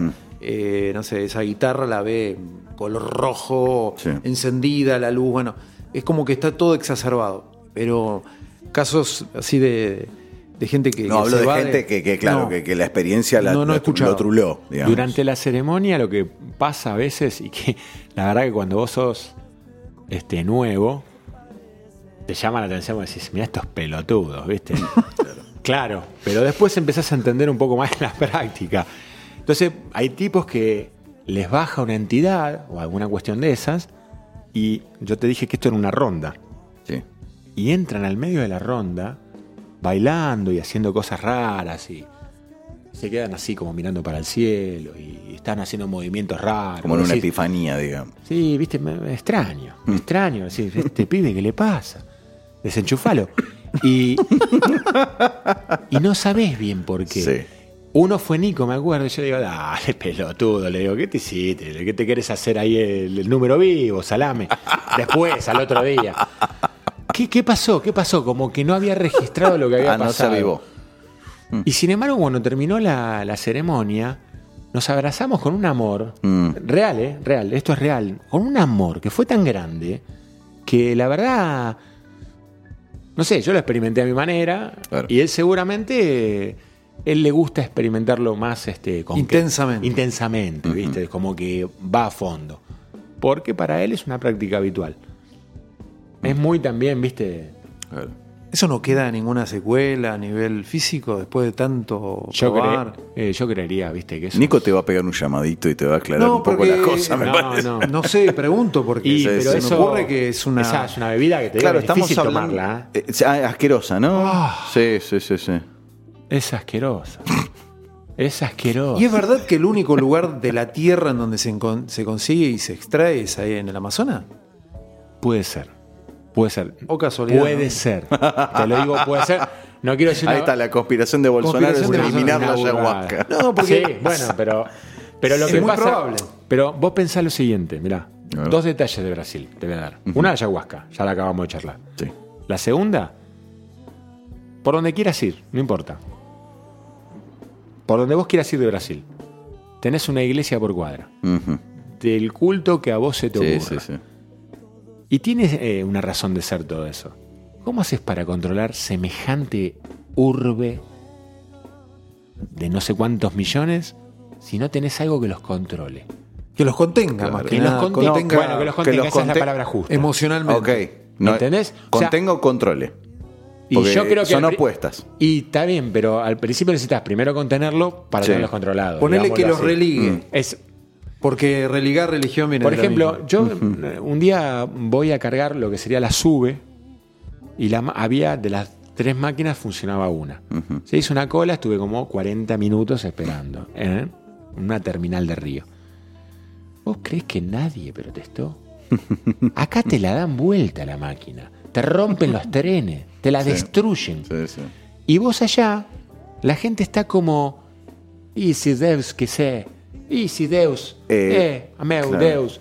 Y están todos, de algún modo, entendiendo que hay una fuerza superior, que, bueno, X. Esa es una lectura. La otra es que están adormecidos. Podría estar de acuerdo. Por eso te digo, lo que te quiero decir es, en definitiva, no es casual que vos encuentres todo tipo de credos, todo tipo de, Claro. de iglesias, todo tipo de religiones, eh, y que el- en, en general el 100% es creyente. ¿Entendés? Entonces eso, obviamente, tiene que ver con algo. Y esto no importa la clase social, ¿eh? Tal vez se pierde un poquitito más cuanto más alta es la clase social. Sí. ¿Sí? Tal vez, tal vez, no estoy seguro. No, pero, Pero- puede ser. Eh, vos lo ves, sobre todo en lugares humildes. Vos vas por la ruta y vas viendo iglesias una al lado de la otra. Dices, ¿hay, ¿hay público para todo esto? Y evidentemente sí. Hay mercado. Hay mercado. Entonces no es casual que el salame este, para, perdón, se me escapó. No De se podía decir Bolsonaro. de Bolsonaro. perdón, se me escapó de lo de salame. Sí. Eh, Lo editamos. Este sí, por favor. no, quiera tirar una frase de esas como para X, no sé. Apagar un poco. Sí, no sé. Igual eso no lo van a poder evitar, porque normalmente, sobre todo, por ejemplo, lo que es la ayahuasca, se hace mucho, hay muchas ceremonias en la selva, eh, lo que le llaman ellos la foresta, todos los bosques y demás. No lo van a poder contener nunca. No. Nunca. Nunca. Es una práctica muy de ellos. Así que no, no, no. Es toda una experiencia, yo se las recomiendo, pero no les recomiendo que la hagan acá. Acá en Argentina no. No, nadie sabe nada. Mm. Nadie sabe nada. Nadie sabe nada. La otra vuelta que hablábamos con, Hernancito. Mejor Palma, dicho, nadie Lo sabe hizo nada. acá. eh, Lo hizo acá, en, eh, pero acá en, en Capital. Acá. No Salvo que venga alguien que realmente comprenda la cultura y Me comprenda. da la impresión de que tiene más que ver con la naturaleza, Sí, y con, sí, ¿no? con Tendrías que estar clima, conectado con y algo. con una escenografía. Lógico. El mar me parece que también ayuda mucho, me da la Incluso- energéticamente, ¿no? Yo la hice en dos lugares distintos. Una fue en el medio de un campo que no parecía que fuera río, porque era en el medio de la sierra. Y otra la hicimos en la playa que fue para Imanjá. Pero sé que, por ejemplo, en el caso de Nico, ah, tiene prácticas en, en lugares que son como la foresta de Tijuca, lugares alejados, más con, con otro tipo de vegetación, mucho más. Este, y no te olvides que, volvemos a lo mismo, hay trabajos de todo tipo. No es que hay un solo trabajo, es vos practicás y es un solo trabajo. No, no, no. Hay, hay trabajos que te hacen extremadamente feliz, hay trabajos que te hacen extremadamente triste, eh, otros que son de sanación general, Perdóname. millones. Perdóname por la bestialidad. ¿no? Vos sabés que vos estás atendiendo a una que va a ser sobre amor, entonces te, va, te anotás a esa. Eh, cuando se junta la gente, eh, charlan y dicen, se va a trabajar tal cosa porque esto es lo que el grupo necesita. ¿Cómo es que se conviene eso? En líneas generales, en determinadas iglesias que ellos le llaman de este tipo, se hacen determinados trabajos. Listo. O sea, ya están como medio preestablecidos. ah, vos ya sabés que estás entrando Claro. ahí. Listo. En mi caso, imagínate que yo no sabía nada. Y fuiste- más ya fuiste me, y tuvieron, punto. me tuvieron que explicar qué era. Está bien. No sabía. Pero digamos, y, y, y- y para mí mejor, déjame que vea qué, qué me pasa. Claro, Y la verdad que fue fantástico. está bien. Esa es la, la- la segunda, la de La, la, segunda playa. fue mucho mejor, La- porque la ah. primer- porque estaba mucho mejor orquestada, organizada. Ajá. Y vos tenías otra predisposición, aparte. Ya sabías de la primera vez que. Sí, me, me ¿Cómo gustó era? más igual cómo estaba. Las voces de la gente que cantaba era mucho mejor, más dulce. Te llegaban hasta la última fibra, realmente. Era una, es con instrumentos, con voces, con todo. Y la verdad fue fantástica y también el marco era fantástico. Lógico. Y, Fantástico. y la primera que tenía, digamos, que... que Era pronto- gente con menos experiencia. Ajá. que le, le ponía mucha onda, pero te dabas Claro. cuenta que se le escapaban unas cosas, hizo demasiado larga. Bien. Eh, hubo muchas cosas que no estaban bien armadas, ¿viste? Ok, la vivencia Pero fue otra. Imagínate que Pero por ser la primera vez, no claro. puedo opinar de algo que no sé. No, no, no, está bien, está bien, Eh, pero... fue una, la experiencia y también yo estaba mucho más reticente, ¿viste? Claro. Mucho más a la y expectativa. con mucha más este, armadura. Exactamente. Y vos desde Obvio, lo obvio, obvio. físico, desde lo sensorial, ¿cómo, cómo viviste las, las experiencias? En el primer caso, en una de las tomas, se hace silencio total y absoluto. Te puedo asegurar que en ese momento, Escuchás la sangre del oído. Sí, es tremendo. Porque hasta cerrás los ojos y sentís la oscuridad.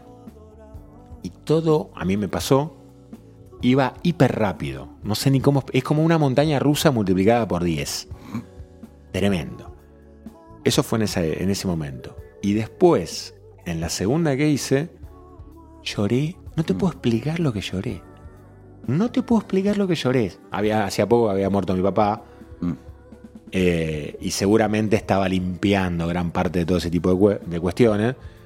Pero con un nivel de angustia desde el estómago me pasó que fue tremendo. Pero en un momento dejé llorar. Se terminó. Ya está, no lloré más. Mm. Me empecé a reír. Normal. Pero fue tremendo. ¿eh? Yo no sé si eran las voces, el canto, el tipo de trabajo. La verdad que no Todo. te sé decir. No podía parar de llorar. Me tuve que levantar eh, e ir a pedir.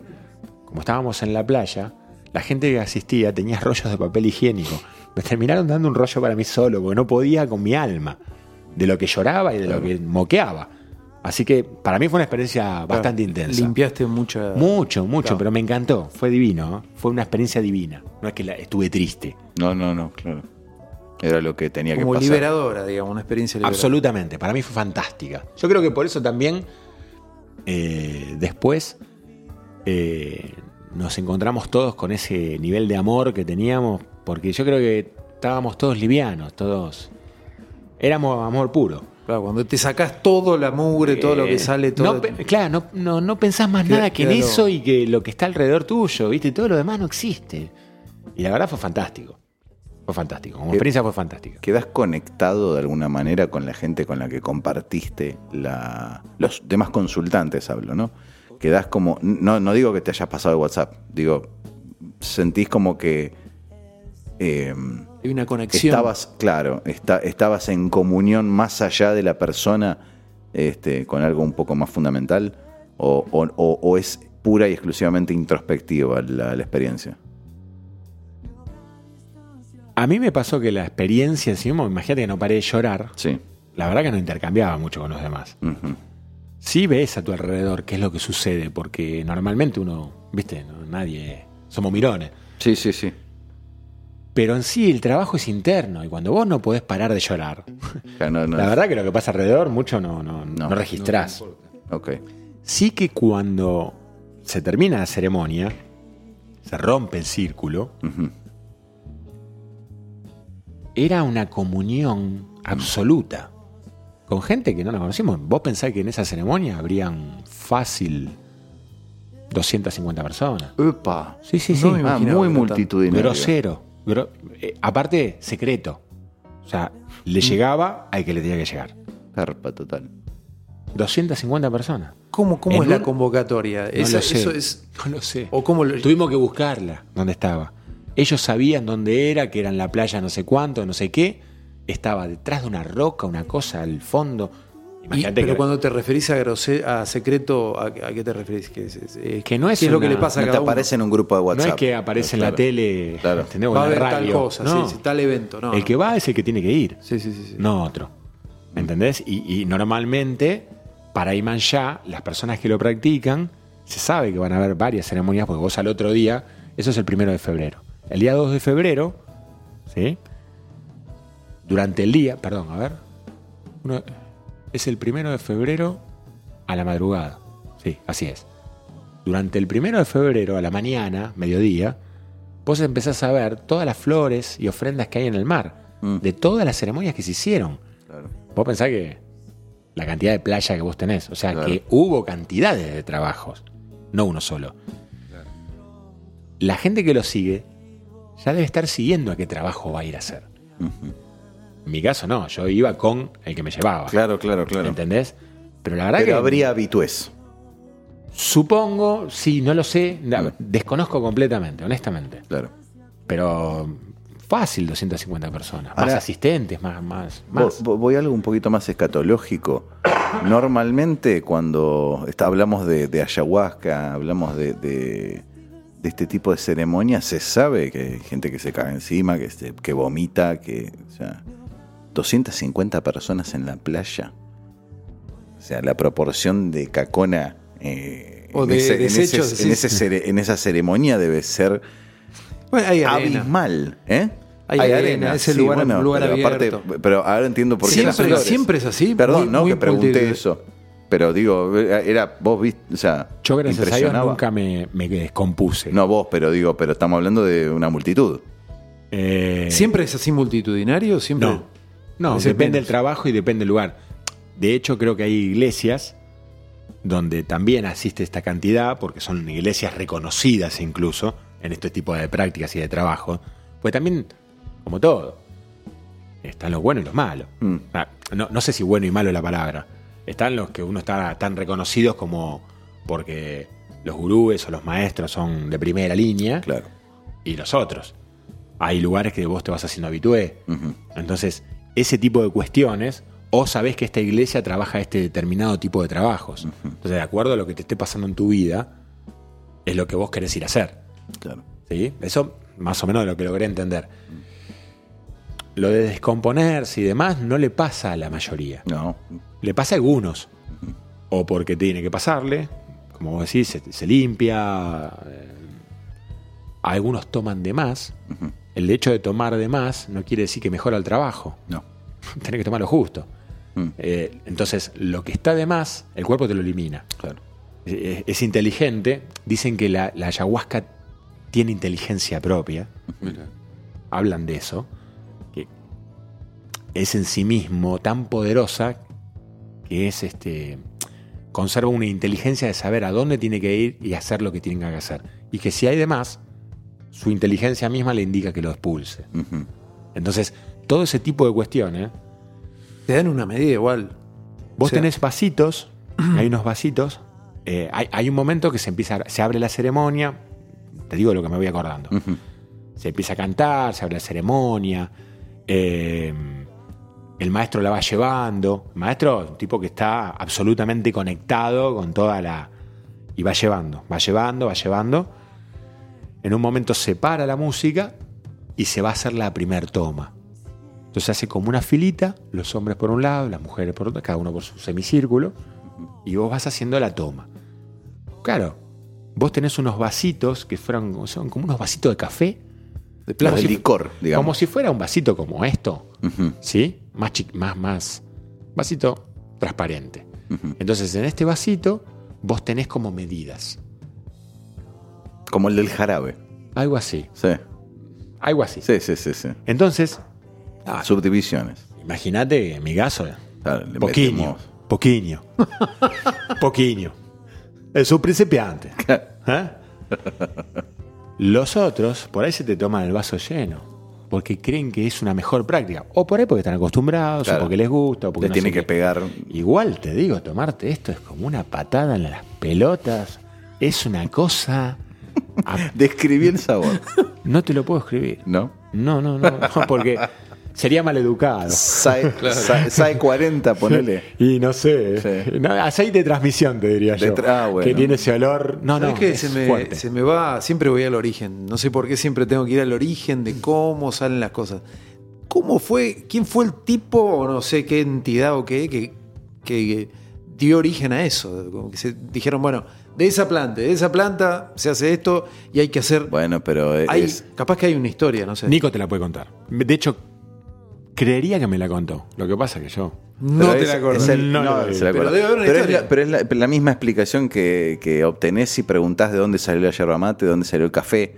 Este, Claro, pero esto- Porque alguien probó una pera. Eh, o sea, es, es, eh, Y- digamos. Pero esto pero es mira, una combinación que da un pero- Claro, pero es, un- pero es una combinación. poderoso. Es- Pero, pero, habríamos descubierto otra. Este, si algún eh, antepasado este, Claro, hubiera ¿Cómo combinado sabían que otra- tenían que fumar tabaco y no Claro, manzana? y no, esa, y no lechuga. Aparte, Claro. no creo que esto venga de la era moderna. No. Porque No, no, no. Cuando vos vas, por ejemplo, a Cusco, cuando vas a aquellos que pudieron ir a las. eh, ¿Cómo se llama? Machu eh, Las ruinas de eh, la línea de la Nazca. línea de Nazca. En Nazca, sí. No hay forma mental de entender cómo se pudo haber puesto una piedra en determinado lugar. Es una piedra que por ahí mide 3 metros por 3 metros que puede pesar, no tengo ni idea qué. No había mo- maquinaria en aquel momento, no había nada, no había tecnología. Entonces ahí empiezan y se empiezan a abrir acertijos. En definitiva, Machu Picchu, por ejemplo, es la parte de atrás del Amazonas, o la parte de adelante, como a ustedes les guste. Sí, sí, sí. Eh, con lo cual, yo no sé hasta qué punto no se utilizaron alucinógenos y ese tipo de cuestiones para lo que había en aquel momento y para hacer lo que se hizo. Nadie Para puede. hacerlo, para hacerlo o para cranearlo. Las dos cosas. Las dos ¿no? cosas, te diría yo. Porque para cranearlo no. Creo que había. Los incas eran gente muy inteligente y, y, y como respetaban tanto la naturaleza, ellos no se movían de ahí. Entonces, si el sol salía ahí, eso, para ellos, esa- eso era el inicio de las cosas y Sí. todo ese tipo de cuestiones. Para Ellos- todas las religiones Era la matemática pura. Entonces, ahora después, ¿cómo llevar todo eso a la práctica? Con ese nivel de perfección, la verdad, la verdad, yo no, no, no. Por eso, ahí está, está bueno, interesante ver el origen, de dónde surgen esas cosas. Mm. ¿Cómo, cómo dijeron? Bueno, che, mirá, sumando esto da este resultado químico Obvio. y en el ser humano da- es milenario. Ah, me quedó un, un- una arista. Eh, vos la primera vez que fuiste, fuiste de vuelta, con un interés turístico, de curiosidad, de dale, vamos, te acompaño. ¿La segunda vez fuiste a buscar algo concretamente? No, ninguna de las dos. Ninguna de las dos. Fui. Voy porque mi amigo me dice: Mirá que hay tal, trabajo. Y Ah, ya listo, dije que vos ibas. Ah, bueno. Bueno, Listo. dale. Vamos. La primera O sea, vez. no decidiste vos. La primera vez fue con mi ex esposa. Ella se la pasó pobre, vomitando toda la noche. Y yo no la podía asistir. No, claro. No tenés permitido vos asistirla. La segunda vez fui con Carla, mi actual pareja, eh, y tampoco, no le perdí el rastro completamente, no la vi nunca más. Entre 250 personas, la verdad que es imposible. Y le pasó igual, tenía el... No, ella estaba tranquila, se mantuvo tranquila y demás. La vio con mucha, con mucho Distancia. res- Claro, exacto. Ta- Tratando de beber lo menos posible. La verdad, la verdad que si no la hago, no es que me, vuelvo no, de río sin llorando. Pero como él me insiste, Claro. claro, yo voy, exacto. Ya sé que vas a Pero, Nico voy a ir, claro. Tu, tu búsqueda espiritual no está basada en experiencias de este tipo. Están, eh, eh, van más No, por adentro. Exactamente. Exactamente. No, de hecho, es una de las discusiones que, que tengo hoy con, con Nico, que él lo utiliza y me dice, no puedo entender cómo para vos no es así. Claro. Y no, para mí no es así. Para mí, digamos, para llegar a ese resultado tal vez puedo llegar por otro lugar. ¿Como cuál? Y qué sé yo, la meditación, la conexión que uno puede redesarrollar. Incluso la observación de las experiencias. También. Porque vos contaste la otra vez cómo aprendiste y aprendés de situaciones. De situaciones que te, que te ocurren. Decís, ah, mirá, acá saqué algo. Y en un minuto te prendiste una, una, una ley o algo nuevo que vos no, no tenías. Por ejemplo, cuando fuiste a la India. Lo de la cultura, lo de cómo, cómo funcionan ellos, de cómo te ven, cómo sos visto, cómo, cómo interactuar. Eso, eso es también parte del aprendizaje y parte del crecimiento, ¿no? Sí, y aparte uno cree que en la India son todos, están superados, o sea, que son mejores que nosotros. Y, Espiritualmente. claro, y no es así. Ah, no. No, no es así. No. Al revés. No, de hecho hay una mirada este, hacia el occidente como muy medio idealizada, ¿no? O, o Y como que la gente común habló. es que vos pensás, en el caso de la India, bueno, yo les contaba hace un rato que yo no podía dormir. Hay nueve horas de diferencia eh, horaria. Jet lag, sí. Fui a un curso donde se hablaba inglés, con lo cual la sobreexcitación que yo tenía era extrema. Eh, era mi primera vez en un curso de este tipo, era la única persona de habla hispana en ese lugar, con lo cual, me- si bien me trataban muy bien, no dejaba de ser un extraño. Claro. ahí. Entonces yo no podía dormir. Y cuando salía, me me despertaba a las 3, 4 de la mañana, me tomaba mis mates Llevaste. y esperaba que sí, obvio, obvio, obvio. En un hotel súper lujoso que vos tenías que pasar por un escáner para entrar y salir, era una cosa muy Porque extraña. aclaremos que esto era una cuestión laboral. Era una O sea, cuestión laboral. sí, sí, Vos fuiste un a curso laboral. por laburo. Entonces, este. Yo esperaba que aclarara para poder salir del hotel. Entonces, yo salía a correr, a caminar. Necesitaba hacer algo. Era que, sí, quemar. A esa hora, a las 5 de la mañana, 4 y media de la mañana, habían 30 grados en la calle. O sea, era imposible estar. Con una humedad extrema. Con un tema de que la fruta y los frutos en general se caen y se pudren. Ah. Entonces el olor que eso genera Claro. es ese olor a fruta eh, Fermentada. pasada, fermentada. Sí, fermentada. Ese es el olor que vos tenés. Entonces, vos ibas caminando por lo que sería una de las costas del mar. Yo estaba en Mumbai. Y ese lugar, la costa, era todo como una especie de lugar de piedras. Había, Hasta el agua había piedras. 30, 40, 50 metros de piedras. Donde el mar subía y cuando se iba dejaba los charquitos entre las piedras. Claro. Bueno, primero, ahí veía gente lavándose los dientes. Ya empezamos. Para nosotros atípico. Parecía, decís, ¿esto es la India? A mí me parecía acá a la costa de. ¿Estás de hablando, Urgel. ¿estás hablando del Ganges?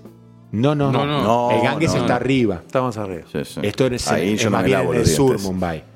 Entonces, vos tenías gente lavando la ropa y lavándose los dientes. Lo vi yo, la verdad, choqueante al principio, pero te empezás a acostumbrar. Claro. Seguís caminando y vas a un lo que sería una. ¿Vieron? las- acá existen las plazas saludables. Bueno, era una plaza saludable medio devaluada. Porque tenía unos cercos, unas pérgolas medias raras. La verdad, medio deprimente por momentos. Pero bueno, obviamente, vamos para adentro a ver qué pasa. Carteles en inglés que decían que si usted tiene o es mayor a 30 años, controle su diabetes. Varios. Es decir, pero yo a estos tipos los tengo como sanos, como Mm, saludables, como tipos elevados. Bueno, obviamente me quedó. Sí. Cuando volví al hotel, le pregunté a las chicas que eran las asistentes de- de generales y me dijeron, mirá lo que son las cosas, nosotros acá somos 1.100 millones de personas, 1.300, Sí, sí. no sé, por ahí. Sí. 1.200 1.100 o 1.300 millones de personas. realidad, sí. Sí, no hay trabajo para todos. Con lo cual, nosotros tenemos mucho estrés. Ah, claro. Eh, digo, pero yo los tengo a ustedes como que son. Sí, sí, yo soy feliz, tengo mi familia, tengo mi trabajo, pero necesito cuidar mi trabajo. Una alta competitividad. Claro. Que después lo pude comprobar en los trabajos que hice con algunas de las personas que eran indios. Eh, todo eso se ve, todo eso está. Cuando pregunté para ir a hacer algún. ir a algún templo, me pusieron más problema que. Claro, porque no vas a entrar. No, pero aparte, porque ¿qué tipo de trabajo querés hacer? Claro, ¿Qué tipo de esto? ¿A qué, qué- pero qué orientación?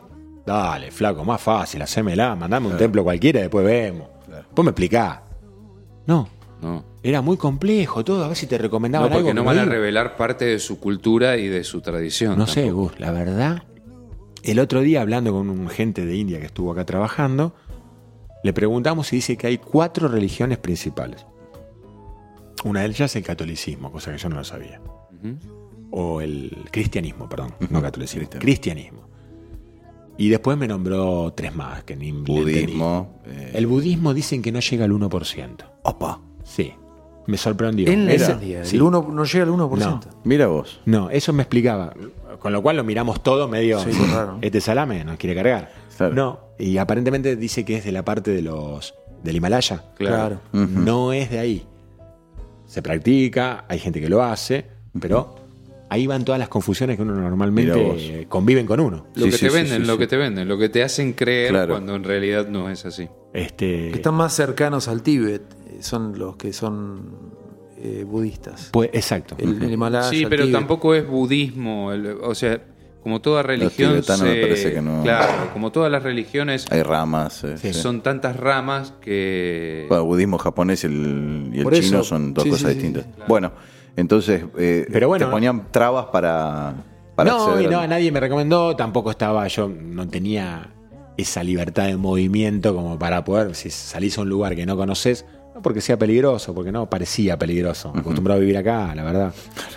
Este, era raro, era desordenado, muy desordenado, eh, muy sucio, eh, muy sin reglas, digámoslo así, pero mucho tráfico, todo junto. Sí. Pero yo no puedo decir que la India es eso tampoco. No, claro. Sería claro. una falta de respeto. Vi eso, sí. Yo vi Punto. eso en ese lugar donde Claro. estuve. Fuimos a un, a un centro que tenía en Mumbai ahí, con un shopping. En el shopping existe gente de otro tipo. ¿ah? Es gente bien. Sí. Eh, Marcas otra internacionales. Otra, eh, co- toda claro, otra cosa. otra cosa, ¿viste? Comes sushi, ya Claro. pro, ¿viste? Comes carne pro, todo pro, ahí. Ahí no existe que no comen cerdo. Ahí lo que vos quieras. Claro, claro. Con lo cual, nada, es toda una experiencia porque es un desafío que te mueve bastante, ¿viste? Ya el, viaje. Yo para llegar allá tuve 22 horas arriba en un avión. Llegué muerto, loco, no sabía ni cómo me llamaba. Me perdí un día, el día domingo me lo perdí todo arriba en un avión. O sea, no existió. Viví un día menos, claro. dicho así. Sí, literalmente. En realidad sí. pasaste un día en Los Aires. Claro, sí. sí, pero que no Pero sé por ni la qué. rotación, la, claro. la hora no sé qué sucedió en el medio. Algo me, me, me No, robaron. pero, pero la Tierra es volviste. plana, Pero, claro. Ahí llegamos. Pero como volviste, lo recuperaste, así que era todo bien. Pero bueno, ya estoy hablando mucho, muchachos. No, está bien, está bien, pero no, no, yo, no estuve en la India, así que por no, mí, yo tampoco. Contámela vos. Y la, mm, eh, la, eh, la experiencia, eh, bueno, vos viajaste en un contexto laboral, ¿ok? ¿Qué, eh, este, ¿Con qué interactuaste allá? Eh, eh, aparte de estar caminando, te- estás, cam- estás, salís a correr a las madrugadas porque no puedes dormir. Nada, desde la comida hasta el trato con la gente. que que la gente con la que. Ah, bueno, ¿se sufrió? Mira, yo creo que cada vez que vos emprendés algo con una cultura diferente, Sí, desafía tu zona de confort. obvio. Eso ya creo que ni- vamos a estar todos de acuerdo. Sí, sí, sí. Si encima vos tenés que ir a un lugar donde solo se habla inglés y vos no sos bilingüe, como es mi caso, hablo inglés, me entiendo, entiendo algo, Sí, sí, sí. pero piensen que los indios hablan el inglés, es su segunda, no sé cuántos mi- eh, cientos de dialectos hay en India, vamos a empezar por ahí, Bien, pero el que no habla inglés no trabaja, bien. dato. Imagínense que hablan como escriben, todo con línea, entenderles si podés. Claro. Salvo el que tiene un poco más de estudio. El que tiene un poco más de estudio ya está rozado de otra manera y vos lo entendés mejor. Bien. Con lo cual yo llegué allá. Occidentales éramos creo que cuatro. O sea, tres europeos y yo. latino. Imagínense que lo mío era lo más... eh, Exótico. sí, Sí. absolutamente. Que, que cuando uno Era piensa raro. que lo exótico es lo demás. ¿verdad? Claro, claro, claro. Todo lo demás eran Todo orientales. está dado por el contexto. Bangladesh, coreanos, chinos, eh, japoneses, Indonesia. Eh, era otra cultura. Sí, sí, sí, sí. Era, por ejemplo, eh, vos terminabas, estabas en un... estaba- la, la mecánica era que vos trabajabas en comisiones con, un- con otra gente y que eso era cambiante. O sea, hoy trabajamos nosotros cuatro, pero mañana nos mezclan de vuelta y trabajamos con otros Bien. en mesas distintas. Entonces, claro, eh, vos trabajás con gente que por ahí se caga delante tuyo. Y vos lo mirás así como diciendo, mira, este hijo de puta se cagó. Nadie se mosquea, papu. Claro. Nadie se mosquea. ¿Pero en qué país se puede cagar uno al.? Se cagan, pero libre. Yo creo que lo único que son ¿En qué libres es en cagarse feliz, así. ¿Pero en qué país hacen eso? Boludo, pero lo vi yo, no me lo contó nadie. Yo te digo, tenía los ojos así, ¿viste? No lo podía creer. Era maravilloso, ¿viste? Alto, alto. Pero, boludo, era maravilloso. Qué bueno. Pero, que, eh, digamos, lo, lo loco, que al ser un personaje exótico, imagínate, y, y- y Claro. salvo un Che, no se caga este. un- salvo los europeos, sí, nosotros somos blancos, sí. naturales. Lo- Ellos ya tienen otro color de piel, ya, Sí, sí. ya ahí marcas la primera diferencia. Lógico. Y claro, tal vez uno, por cómo es y demás, este, que se anima a vivir la experiencia, pues digo, ya estamos acá. Se caga, digamos. No me llegué a cagar, me hubiese gustado. Pero no me dio, viste, para tanto. Pero tomás ayahuasca y no te cagás. Pero No, me, Perdón. iba- no, llegaba al hotel y me cagaba a la, a la habitación y me iba ahí, ¿sabes qué? Pero no, no Liberaba. decías, bueno, pará, acá puedo, viejo. No, y pero había un europeo que no. Claro, no, claro, claro. Copate. No. Señor dinamarqués, Claro, discúlpeme. ¿viste? No había un canastito con broches. Entonces, para, claro, Claro, bueno. entonces, ¿a qué te animaste? O, o- No, o qué? no, era como que, por ejemplo, después Viste, también dieron carta a- blanca, digamos, de alguna manera. Y la comida es muy picante para nosotros. Ellos de por sí, aunque no le pongan picante, las especies con Sí. las que cocinan son picantes. Y a base de cuestiones picantes. Entonces, cualquier cosa me daban a probar, se dieron cuenta que yo no comía. Claro. Entonces vinieron y me dijeron, ¿vos estás comiendo? Sí, sí, sí, sí. Ah, no, sí. sí, punto. No, no. ¿Seguro? Bueno, elijo lo que me gusta. A ver, vení. Ibas a McDonald's ¿Esto lo comés? No. ¿Esto lo comés? No. ¿Esto? Eh, alguno. ¿Y esto? No, esto también. ¿Por qué? Porque es picante. Claro. Me hicieron menú eh, especial, eh, fish and chips, que es una comida inglesa, que es pescado con papas fritas. Es un filé rebozado con papas fritas. Y yo comía eso. Cuando íbamos a la noche, llegó un momento que yo les causaba gracia a los tipos. Porque claro, yo andaba a la risotada, todo como normalmente hago. Y los tipos se querían sentar cerca. Porque claro, nosotros nos cagábamos de risa. Todos los demás estaban re formales con su cervecita. Y yo le daba el vino y dale, vamos para adelante. Entonces ellos me probaban la comida para ver si yo la podía comer o no. Mira qué grande. O sea, los flacos empezaron a Te entrar. filtraban. Me filtraban. Mirá vos. Y bueno, se armó en ese sentido copado, pero bueno, es difícil poder armonizar con tipos que necesitan conservar su laburo. No, claro, claro. A full, ¿viste? Necesitan conservar el laburo. Entonces, el último día, ¿viste? Empezás a abrir el juego y te sentás con un holandés y el holandés te dice, che, estos son medio pelotudos, ¿no? ¿No te parece? Estoy convencido que son unos pelotudos, le digo, ¿viste? Y así, le- por supuesto en inglés, con lo que sabemos, Sí, sí, sí. pero te- ahí empezás a abrir el juego, decir, esto es una manga de boludo. Y hasta el instructor, que era un escocés, viene y se te acerca y te dice, Colorado, Colorado, escocés, Sí, sí, sí. bien escocés. Cachetón, sí. Che, ¿este quién es? No sé. ¡Oh, ja, ja, ja! Todos se cagan de risa. Los tipos se, también se quieren liberar, porque es gente más, más tranquila. Y bueno, yo creo que lo que ellos ven nuestro es nos sienten libres. Y ellos no. Y Claro. ellos no se sienten libres. ¿Por qué? No sé. ¿Será por todo esto, por el contexto? No O sé. sea, lo, Por la único, cantidad lo de único gente que, lo único que conocían de Argentina era a vos. No, a Messi. Y a Maradona. Claro, bueno, pero digo, pero de primera mano. Este, va- La única muestra de lo que es un argentino eras vos. Yo- yo- y vos manifestaba, digamos, en, en tu, en tu moverte por ahí, por la ciudad o por el contexto laboral, dabas esa imagen de, de- de un tipo mentalmente libre. No sé, que tal vez, eh, viste, tengo ganas de reírme, me río, si tengo ganas de llorar, me lloro, era no lloraba, y- pero y me iba a la mierda, qué claro. sé yo, depende. Y llamó eso la se- atención era la gente- espontaneidad, la Claro, era gente Y- mucho más este, Sí, encajada. eh, Más- a pesar de que, viste, no era que yo la estaba pasando genial. No, no, Eh, está bien. eh, fue dura la experiencia, viste, duran por todo esto que les contaba al principio. Sí, sí. Pero era el más diferente de todos.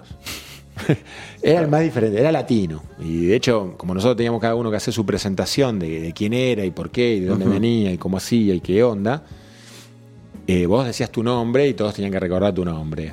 Mm. Y la verdad, la verdad, le empezaron a preguntar a todos, ¿cómo se llama él? "Eh, Juancito. Ah, Juancito. ¿Cómo se llama él? Cri, cri, cri, cri. Nadie se... En un momento, ¿cómo se llama él? Por mí. ¡Pablo! Gritaron todos. Flaco, ¿viste? Te sentís observado, te sentís, ¿viste? Sí, Decir, sí, sí, ¿Qué sí, hago sí. acá? No me puedo rajar un pedo. Claro. ¿Viste? No puedo. Claro, claro. Eh, Hago quedar mal a la Argentina. claro. O sea, Pero yo sí. Sí. Pero digo, era muy distinto la forma, ¿viste? Eh, no sé qué verían ellos, honestamente. La- no lo sé. eh, Igual la, la respuesta quizás está en la, en la presentación que hiciste. ¿Cómo es una presentación para un evento como eso? Bueno, ese era el problema. No había reglas, boludo. Y, y por me, me intriga porque no, de esto nunca. Y yo no nunca- sabía qué carajo hacer. ¿Qué pusiste? ¿Qué te, qué te dijeron? Para, te dijeron, bueno, preséntense. Y vos que Claro. tenés que armar un un PDF. PowerPoint, un pa- un Eh, PowerPoint. vos hacías un PowerPoint y lo enviabas. Bien. Las reglas eran eh, no límites, Bien. no condicionamientos. Cada uno era libre de decir lo que quería. Bueno. Y creo que la presentación no podía durar más de, no sé, que te diga 20 minutos. Pero 20 minutos hablando de vos, la puta. Tenés que darle. Sí, sí, sí. Y entonces, bueno, agarré y dije, bueno, a ver. La ¿qué- ayahuasca. No, no. No, no, se sacó el tema, no, por se la sacó duda. de todo. Entonces, sí, hacerle- o sea, yo me mantuve formal. Sí, Familia, ¿viste? Fotito de la familia, claro. de dónde venía, con quién vivía. O sea, Sí, sí. Cosas simples y elementales. Hacía ¿Cuánto tiempo hacía que yo trabajaba para esta compañía? Todo, ¿viste? Así muy hobbies. Ese tipo de cuestiones. ¿Qué es lo que te gusta, lo que no te gusta? Claro, Y ahí te quedás quietito. claro. O sea, ¿querés conocerme? Ah, lo hiciste tranqui, tranqui. fue. Sí, sí, sí. Pero Y te mandaste a una no sabía, tuya. para mí era la primera vez. Claro, y estás en una reunión qué te de- mandaste? empresarial. ¿Qué, qué hiciste? que No, todo muy tranquilo. Todo muy sobrio. No, no, no, muy digo- yo pregunto porque por esto de que Pablo, ¿viste? Entonces digo, O sea, pero capaz es que, claro, ¿por qué saltaste a la la, a la- Lo presentación- único, lo único que les dije era que me costaba mucho estar parado ahí delante de todos, Bien. porque para mí era muy difícil hablarles en inglés, ¿sí? que era mi primera experiencia en eso. Bien. Eh, les expliqué esto de presas, qué significaba. Tu apellido. Sí, mi apellido. No sé si lo entendieron, pero se cagaron todo de risa. Con lo cual logré el objetivo. Fine. Este, eh, Si te reís está todo bien. Eh, también le dije que los latinos éramos de determinada manera, que éramos mucho más sentimentales, que para nosotros la familia era muy importante y todo ese tipo de cuestiones. Eh, de por qué yo les mostraba a mi familia. Claro. Eh, que eran. que para mí. Ah, tenías que hablar en algún momento, tenías que decir cuáles eran tus objetivos ahí. Mm. Eh, con lo cual también estaba lateando cuando tenés la más puta idea. Tenés que ir a lo formal, tenés que ir a la, a la Claro. caja, ¿viste? Sí, Por la duda, porque no sabés con quién estás. obvio. Y, y bueno, nada, o sea, todo eso había que explicarlo de alguna manera y, y- Donde un grupo multicultural te entienda claro, por lo menos el 90%. que por otra parte yo no sabía con quién iba a estar. Claro, Los conocí ahí.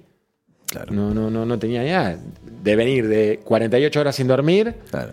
y nada, no, no tenía experiencia de ningún tipo en eso. Claro, aparte, esa es otra. Yo fui vestido como se va vestido a un curso de este tipo. claro. Y veía a los flacos con las zapatillas al lado mío. Los jeans y las zapatillas. Yo digo, o yo estoy equivocado o ellos. Pero yo soy uno, Y ellos son 10. un montón, Claro, boludo. Claro, eran 20 más. Y estaba... Entonces, desde todo eso, tenías que ir relajándote Claro. en la medida que ibas transitando las cuestiones. Claro, claro. Entonces, ¿qué hacía? Lo hacía con el humor yo. Y sí. Trataba de encontrarle por ese lado y medio, medio como... Y eh, te me resultaba. huevo. Eh, funcionó, ya está. Y después vemos. Qué grande. Experiencias en, en la India, qué lindo. Eh, finalizando, ¿cómo la pasaste? La pasé genial. Ah, ¿Te encantó? Sí, ¿Te gustó es que estar acá? Yo te voy a decir una cosa. Ustedes me encantan. Ah, Ya lo bueno, saben. muchas gracias, muchas gracias. Ya está. Ustedes. Cerró el programa el señor Pablo Presas. ¿eh? Eh, queridos, ¿alguna otra No, inquietud? nos, veremos en el próximo episodio Sí, del Teatro del A él Absurdo. lo veo con ganas de... ¿Qué, qué expresas? Ah, ¿Qué- eso. qué- qué- Pero en inglés. No, no. It's difficult to explain because it's el asa. Ahora entiendo por qué se cagaron de. Esto fue Teatro del absurdo. Modo Ad hoc. Seguinos en Facebook, Instagram y Twitter como arroba T del Absurdo. Y suscríbete a nuestros canales de YouTube y iBox. Gustavo Maher. Juan Manuel Echave. Y Gustavo Ciardulo. Nos encontramos la próxima semana.